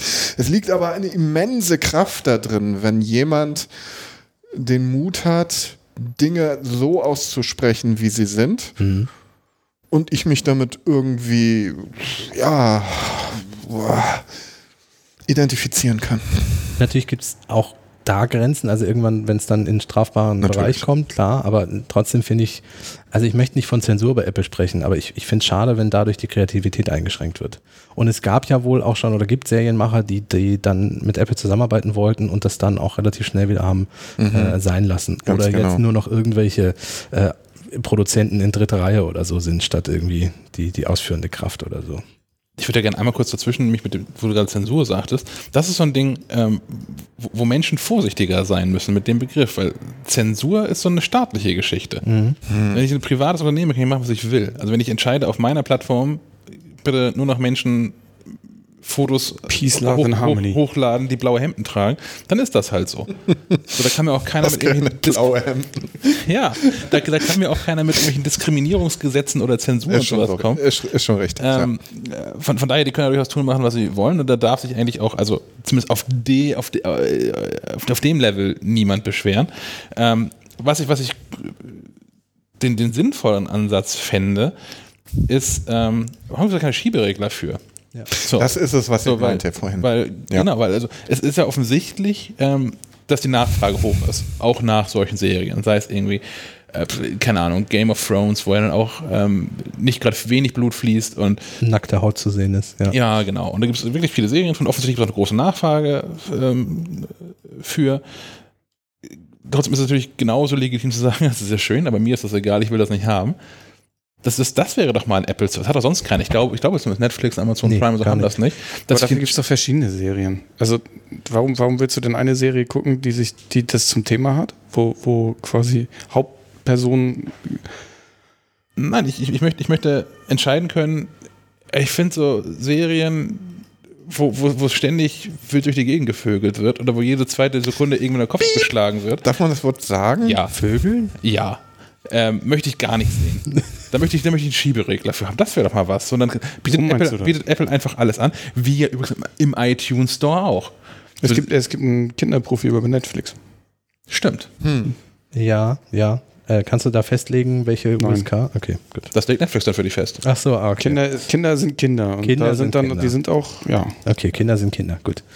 Ähm, ja, sonst gibt es nur noch den, den PIN bei Netflix, den du eingeben musst und bei Amazon für, für die Aber der ab wird 18 sehr Dinger. selten abgefragt, Bei oder? Netflix wurde ich seit vier Jahren nicht mehr danach gefragt. Und das wird bei 18 bei euch bei 18 Titeln abgefragt. Ja, aber gibt es dann keine Was heißt denn 18er bei euch, Titel bei mehr? dir nicht? oder? Wenig. Ich habe hab den so eingestellt, dass ich das bei allem an, an, äh, eingeben muss.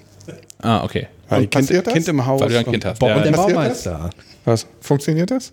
Ja, ich muss halt jedes Mal, wenn ich was gucken will, den Code eingeben. Okay, das funktioniert auch. Ja, ja. Okay. Wieso soll das nicht gehen?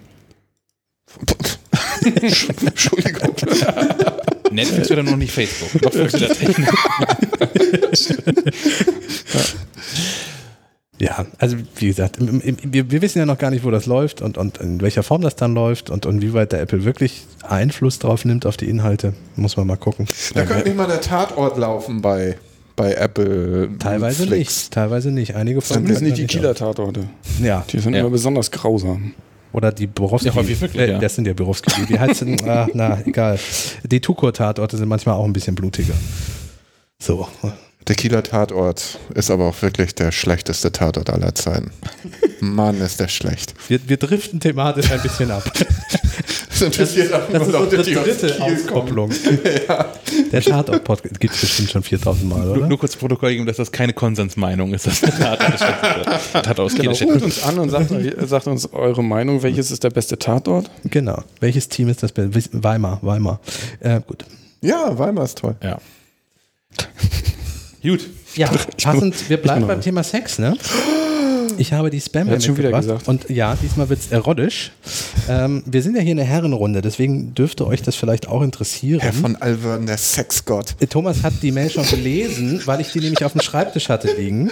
Und er schrieb mir hier schön dazu, vielleicht nicht offen herumliegen lassen.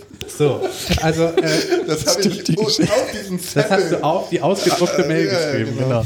Du hast eine Mail ausgedruckt. Ja. Ich drucke, das ist jetzt, ich drucke die Spam-Mail des Monats immer aus. Und da wird die eingerahmt und aufgehängt. Genau. Und am Ende bringe ich das als äh, gedrucktes Buch raus. Gut. Ähm, wie ist das eigentlich mit Urheberrechten? Können mich die Spam-Mail schreiben? So, also es geht darum, dass wir Getting Bigger Down There werden. Ähm, und Da musst du irgendwie Ich war deine. jetzt bei Australien. Sehr, süß. Ähm, nee, es geht um was anderes. Ähm, und ich dachte so, ach nee, nicht so eine Mail, aber die Methode. Um, um, um die es hier geht, die ist revolutionär und, und da hat es mich dann doch wieder so, dass ich Larry Hyman, von dem die Mail kommt, äh, dann doch auch antworten werde. Ähm, make it bigger is impossible, we say. Um, but now there's a verified, tested, scientific way to make it happen. Oh, wissenschaftlich. Das ist immer Genau. gut, wenn Ja, ja, was, eben. was wissenschaftlich getestet hat. bestätigt, getestet und wissenschaftlich. Es gibt auch eine Möglichkeit, ähm, ihn größer zu machen. Und zwar durch the power of Steam Cells. Boah, könntest du jetzt in deine Barry White Stimme wechseln?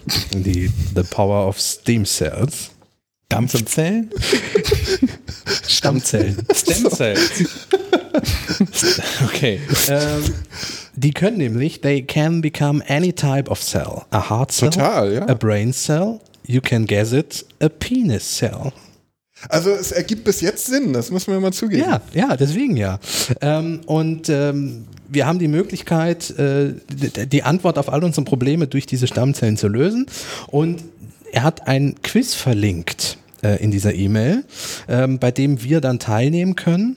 Äh, und es ist ein Revolutionary Quiz to see how big Steam Cells can make you based on your size, age and race. So, und dann können wir einfach draufklicken auf den Link. Hast du gemacht, natürlich, Äh, ne? natürlich habe ich schon durchgeklickt, das äh, Quiz. Und, äh, danke an Larry Hyman. Äh, Infos werde ich dazu jetzt nicht rausgeben. ähm, macht es doch selbst. Also ich, ich gebe den Link auch gerne weiter. Aber du kannst ja nicht wirklich zu einem Spam-Scheiß aufrufen. es gibt Leute, die machen das. Ja, also Stammzellentherapie ist auch da die Lösung für all unsere Und Probleme. hat's was gebracht? Das ist die wichtigste Frage, die ich jetzt habe. Äh, ich habe bis jetzt die Stammzellentherapie noch nicht angefangen. Ich spiele aber sehr mit dem Gedanken. Ist bestimmt auch teuer, oder? Äh, ich, doch, sicherlich. Also so Stammzellen, ja. Die, die von einer Herzzelle umzuprogrammieren in was anderes ist schon schwierig. Ja. Vielen Dank fürs Zuhören. Bis zum nächsten Mal. Macht's gut. Tschüss. Ciao. Ciao, ciao. War bisher unser bester Podcast, finde ich. Abwechslungsreich und alles. Und wir hatten Text dabei.